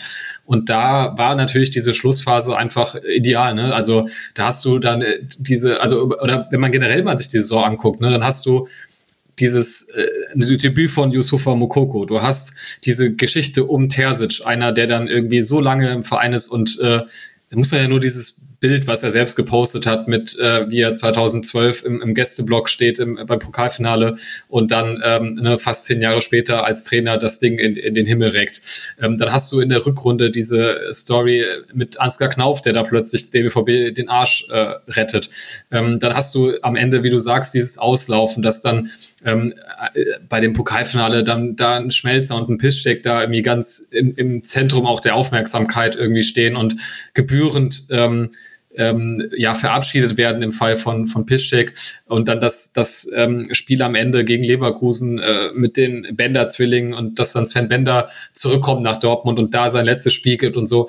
Und so löst. Also ich glaube, es gibt keine treffendere Saison als äh, für das, äh, dieses, diesen Ausdruck, dass sich etwas in Wohlgefallen auflöst, wie die letzten paar Saisonwochen vom BVB, weil da hatte man wirklich einige schöne Geschichten, die man noch beobachten konnte und dann genauso dieses Gefühl, glaube ich, bei vielen sich eingestellt hat, was Fanny gerade beschrieben hat, dass man gemerkt hat, was einem doch so an diesem äh, komischen Fußballgeschäft, was einem viel Kopfzerbrechen bereitet, irgendwie ganz schön ist. Und da finde ich es auch spannend, wenn man sich da mal so etwas mehr als ein Jahr zurückbeamt, wo wir irgendwie Podcasts vollgeballert haben mit ähm, Dietmar Hopp und ähm, irgendwelchen ähm, DFB-Stufen äh, äh, mit, äh, wann man äh, Spiele abbricht, bei wie viel Beleidigung und äh, Wiederaufnahme des Spielbetriebs und äh, Verzicht auf Gehälter und äh, generell die Rolle von ähm, Fußballvereinen und äh, Fußballmillionären in so einer gesellschaftlichen Sonderlage wie einer globalen Pandemie.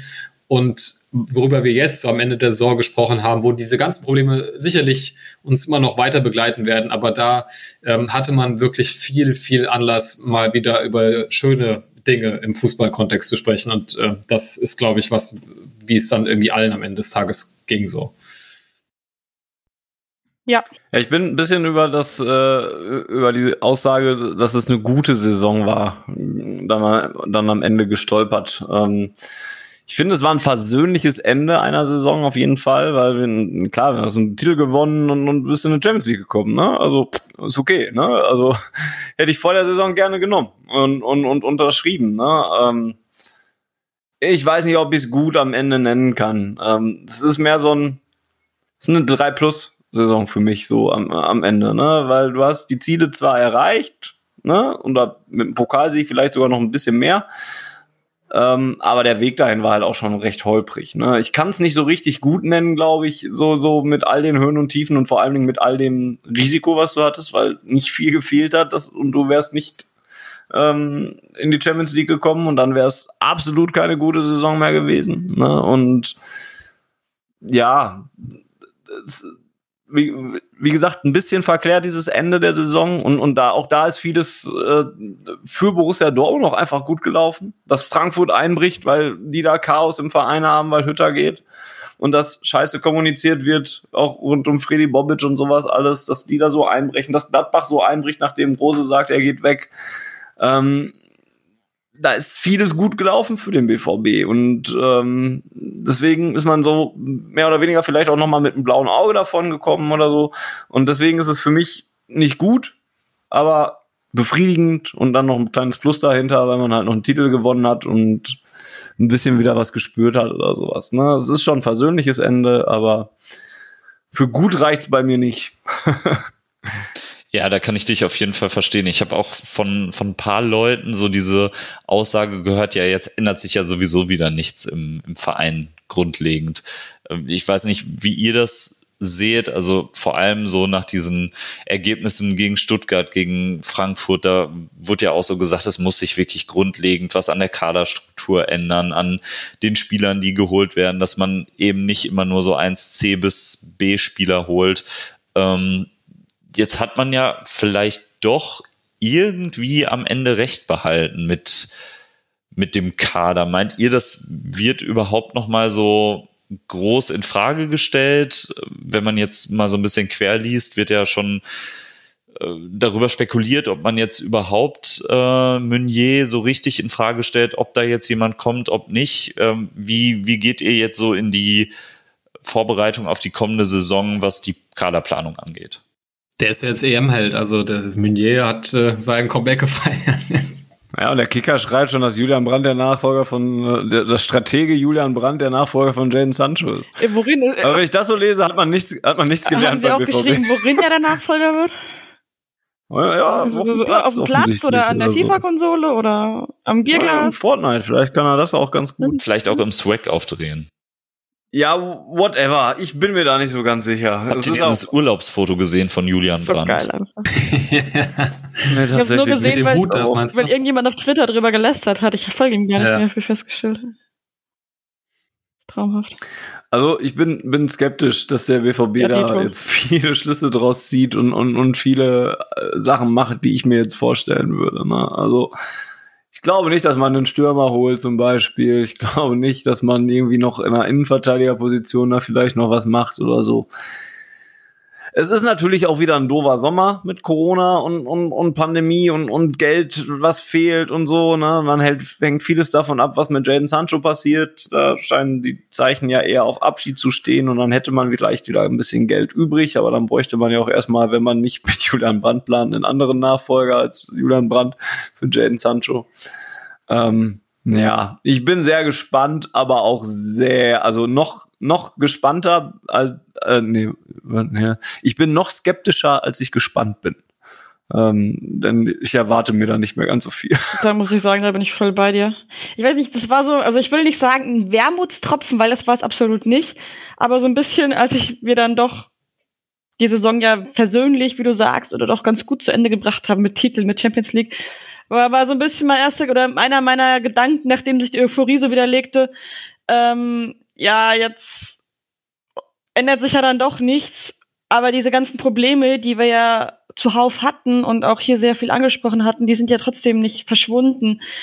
Ähm, ja, am Ende hat diese Mannschaft besser gespielt als zu dieser Phase, aber man darf ja nicht vergessen, dass wir ja auch viel Glück hatten und dann auch viel über die emotionale Ecke kam. Ähm, dass in Lukas Piszek nochmal irgendwie ein Wahnsinnsfaktor wurde auf einmal. Dass Marco Reus äh, sicherlich auch in der kommenden Saison nicht ähm, 40 Spiele machen wird. All solche Geschichten, die man ja dann irgendwie gerne wieder verdrängt. Und ja, also eigentlich müssen wir in meinen Augen auf der Außenverteidigerposition was holen, weil, wie gesagt, Piszek ist gone, leider. Ich habe mir zwar immer noch gewünscht, dass er noch ein Jahr oder ein halbes Jahr dranhängt, bis Morell wieder da ist. Aber er will ja nicht, der Blödmann. Ähm, ja, und dann willst du mit, mit, mit Schulz und, und Meunier in die Saison gehen, oder was? Ich glaube, also ich glaube, nicht, ob sie das wollen, aber. Ja. ja, aber das kann man ja nicht ja. machen. Also, das ist ja einfach eine scheiß Idee. Ich meine, keiner von beiden hat irgendwie ansatzweise gezeigt, dass er ähm, in der Lage ist, ähm, da auf Dauer einen Posten zu werden. Und man kann doch jetzt nicht einfach denken oder sich irgendwie einreden, ja, das wird jetzt schon irgendwie, weil Schulz war am Ende der Saison mal nicht ganz so furchtbare Spiele gemacht hat und Monier jetzt halt bei der EM auf einer anderen Position, ähm, die er bei uns gar nicht spielt, weil er da Verteidiger spielt und bei Belgien halt weiter vorne auf dem Flügel. weil er da halt mal gute Spiele macht, dass er dann jetzt auf einmal auch bei uns ähm, auf einmal ein super Außenverteidiger wird. Das ist ja irgendwie auch ein bisschen utopisch. Und es bleibt ja auch einfach das Problem, was Georg vorhin schon angerissen hat, dass wir in den letzten Saisonwochen ja mehr oder weniger immer mit denselben Spielern gespielt ja. haben. Ne? Also es ist, die, die Bank wird ja jetzt dadurch nicht besser, dass wir, klar, ich habe es jetzt gerade sehr positiv dargestellt, aber in dieser romantischen Blase waren in den, in den letzten Wochen. Und das, ja, kann ja nicht ablenken von dem, von dem Fakt, dass wenn Spieler ausfallen, dass es dann kritisch wird. Ich denke, also äh, ich glaube, die, das liegt natürlich auch viel mit der Person Marco Rose zusammen. Und ich kann mir bei dem schon ganz gut vorstellen, dass das, ähm, das ich habe ja letztens, ähm, nee, das war glaube ich so rund um den Wechsel, da hatte ich mal mit einem äh, Journalisten telefoniert, der auch schon bei uns im Podcast war. Und äh, der hatte ihn mir auch eher so beschrieben, weil er mit ihm auch schon ein paar Mal zu tun hatte, als jemand, der auch durchaus äh, formuliert, glaube ich, wenn er mit Spielern nicht so wahnsinnig viel anfangen kann, um das mal vorsichtig zu formulieren. Und ich glaube, da hast du natürlich beim BVB auch einfach aufgrund der finanziellen äh, Situation auch nochmal andere Möglichkeiten, dass du einen Kader vielleicht auch wirklich so ein bisschen nach deinen Vorstellungen gestalten kannst. Natürlich mit gewissen Einschränkungen, äh, die sich einfach aufgrund der Corona-Situation finanziell ergeben. Aber ich glaube, äh, ich schätze Marco Rose schon als jemand ein, der auch für die Art Fußball, die er spielt, glaube ich, weiß, mit wem er da was äh, anfangen kann und mit wem nicht. Und das kann, glaube ich, in verschiedene Richtungen ausschlagen. Also sowohl äh, in die Richtung, dass dann auch vielleicht wirklich äh, versucht wird, gewisse Spiele abzugeben, aber vielleicht auch in der Hinsicht, dass und das will ich gar nicht ausschließen, dass er vielleicht mit dem einen oder anderen Spieler sogar ganz viel mehr anfangen kann und möchte als ein Edin Terzic. Also da würde ich mich zumindest nicht davor verschließen, dass der vielleicht irgendwie eine Variante findet, wie er Julian Brandt doch irgendwie gewinnbringend einsetzen kann. Also ich habe da natürlich berechtigte Zweifel und ihr wahrscheinlich auch, nach dem, was wir jetzt in dem letzten äh, Jahr und auch darüber hinaus von Brandt gesehen haben. Aber dass, dass jemand natürlich ist mit irrsinnig viel Talent, äh, das, das muss ja nicht heißen, dass vielleicht nicht ein anderer Trainer den hinkriegt. Und auch das muss man, glaube ich, bei ähm, dieser Terzic-Rose-Situation beachten. Ich glaube, jeder Trainerwechsel ist für manche Spieler am Kader eine positive und für manche eine negative Situation. Also ich glaube, da kannst du den erfolgreichsten Trainer ähm, haben, den es gibt. Und da wird es trotzdem ein paar Spieler geben, die sich freuen, wenn da jemand anderes kommt, weil die dann vielleicht da eine größere oder neue Chance irgendwie für sich entdecken können. Und ähm, von daher, gut, das geht jetzt alles natürlich sehr viel in Saisonvorschau, die wir bestimmt auch noch machen können und werden. Aber ähm, ich glaube, da hat man wirklich mit äh, Rose jemand, der das durchaus äh, realistisch analysieren wird. Und das ist ja auch im Grunde das, was wir das ganze Jahr über gefordert haben, ne? dass wir eigentlich mal wollen, dass es da eine Idee gibt und dass da der Kader auch entsprechend angepasst wird. Und das wäre ja eine sehr berechtigte Hoffnung, dass Rose der Typ ist, der das äh, macht und der BVB sich auch im Rahmen seiner finanziellen Möglichkeiten ähm, einfach auch darauf einlässt. Dann. So eigentlich ein geiler, geiler, geiler Schlussausblick. Und dann, äh, um einen Haken daran zu machen, dass wir jetzt denn Georg hat schon recht, wir werden sicherlich eine Saisonvorschau machen, haben da auch schon was geplant zu und werden da dann bestimmt noch mal dolle über Marco Rose und äh, das reden, äh, was er jetzt mit dem BVB-Kader so anstellt. Ähm, deswegen, ich will jetzt hier nicht die Diskussion abbrechen oder sowas, aber ähm, als kleiner Teaser funktioniert das, glaube ich, ganz gut. Ähm, denn äh, ich sehe das ähnlich wie du. Ich bin auch mal gespannt, was Marco Rose daraus macht und, und dass es da durchaus Potenzial gibt. Äh, das sehe ich ähnlich. Gut. Und Vorschlag zur Güte, äh, ja. die ganzen äh, Kaderplanungsthemen kann man auch sehr schön mit unserer Einzelspielerbetrachtung verknüpfen. Da werden wir sicherlich auch drüber reden, welche von den Spielern da auch im nächsten Jahr für uns äh, oder in unserer Meinung nach eine, eine Rolle spielen werden oder eben nicht. Ja, absolut. Auch das sicherlich richtig. Nochmal der Hinweis, geht mal ruhig auf schwarzgelb.de, da findet ihr dann eine, äh, einen Artikel, der euch die Spieler des BVB bewerten lässt. Dort werdet ihr dann auf eine Umfrage geführt und da könnt ihr dann gerne teilnehmen. Und die Ergebnisse dieser Umfrage bauen wir dann sicherlich auch in unsere nächste Ausgabe ein, wenn wir den Spielern per Podcast ein Zeugnis ausstellen wollen. Gut, Ihr Lieben, wenn ihr keine Besprechungspunkte mehr habt, dann möchte ich mich als erstes ganz herzlich bedanken bei euch dort draußen, lieben Hörerinnen und Hörern, dafür, dass ihr euch das jetzt hier äh, über ja, zweieinhalb Stunden gegeben hat, ähm, diese ganze, dieser ganze Saisonrückblick. Wir haben mal was versucht, ähm, weil wir gerne einen Rückblick machen wollten, der dann auch die ganze Saison beinhaltet und so weiter. Deswegen haben wir das mal mit dieser Aufteilung versucht. Ähm, lasst doch gerne Feedback da und lasst uns wissen, ob das uns geglückt ist, ob ihr das Format jetzt eher nicht so gelungen fandet, weil es irgendwie zu viel war oder whatever, damit wir wissen, was euch gefällt und damit wir das dann vielleicht beim nächsten Mal entweder genauso oder anders machen können.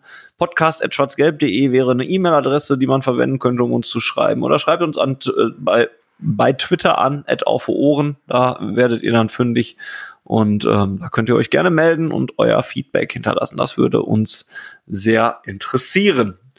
Ähm, ja, und dann danke ich nicht nur euch fürs Zuhören, sondern auch den dreien in dieser Leitung fürs mit dabei sein. Also danke an Georg, Larissa und Lino. Hat sehr viel Spaß gemacht.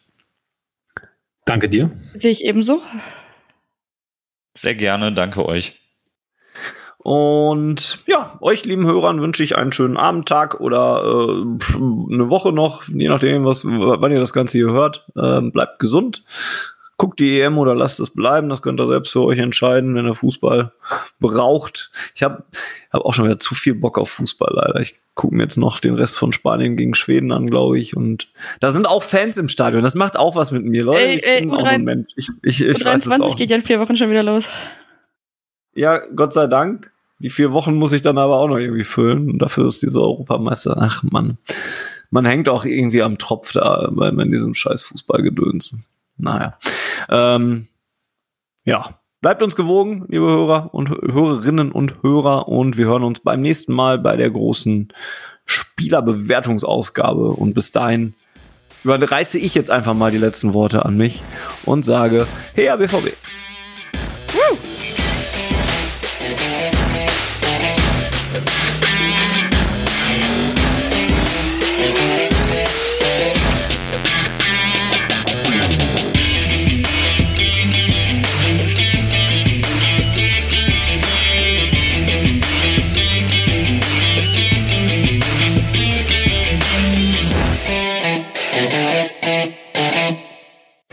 Zuhörerzahl, wie immer präsentiert von schwarzgelb.de, dem Fanzine über Borussia Dortmund.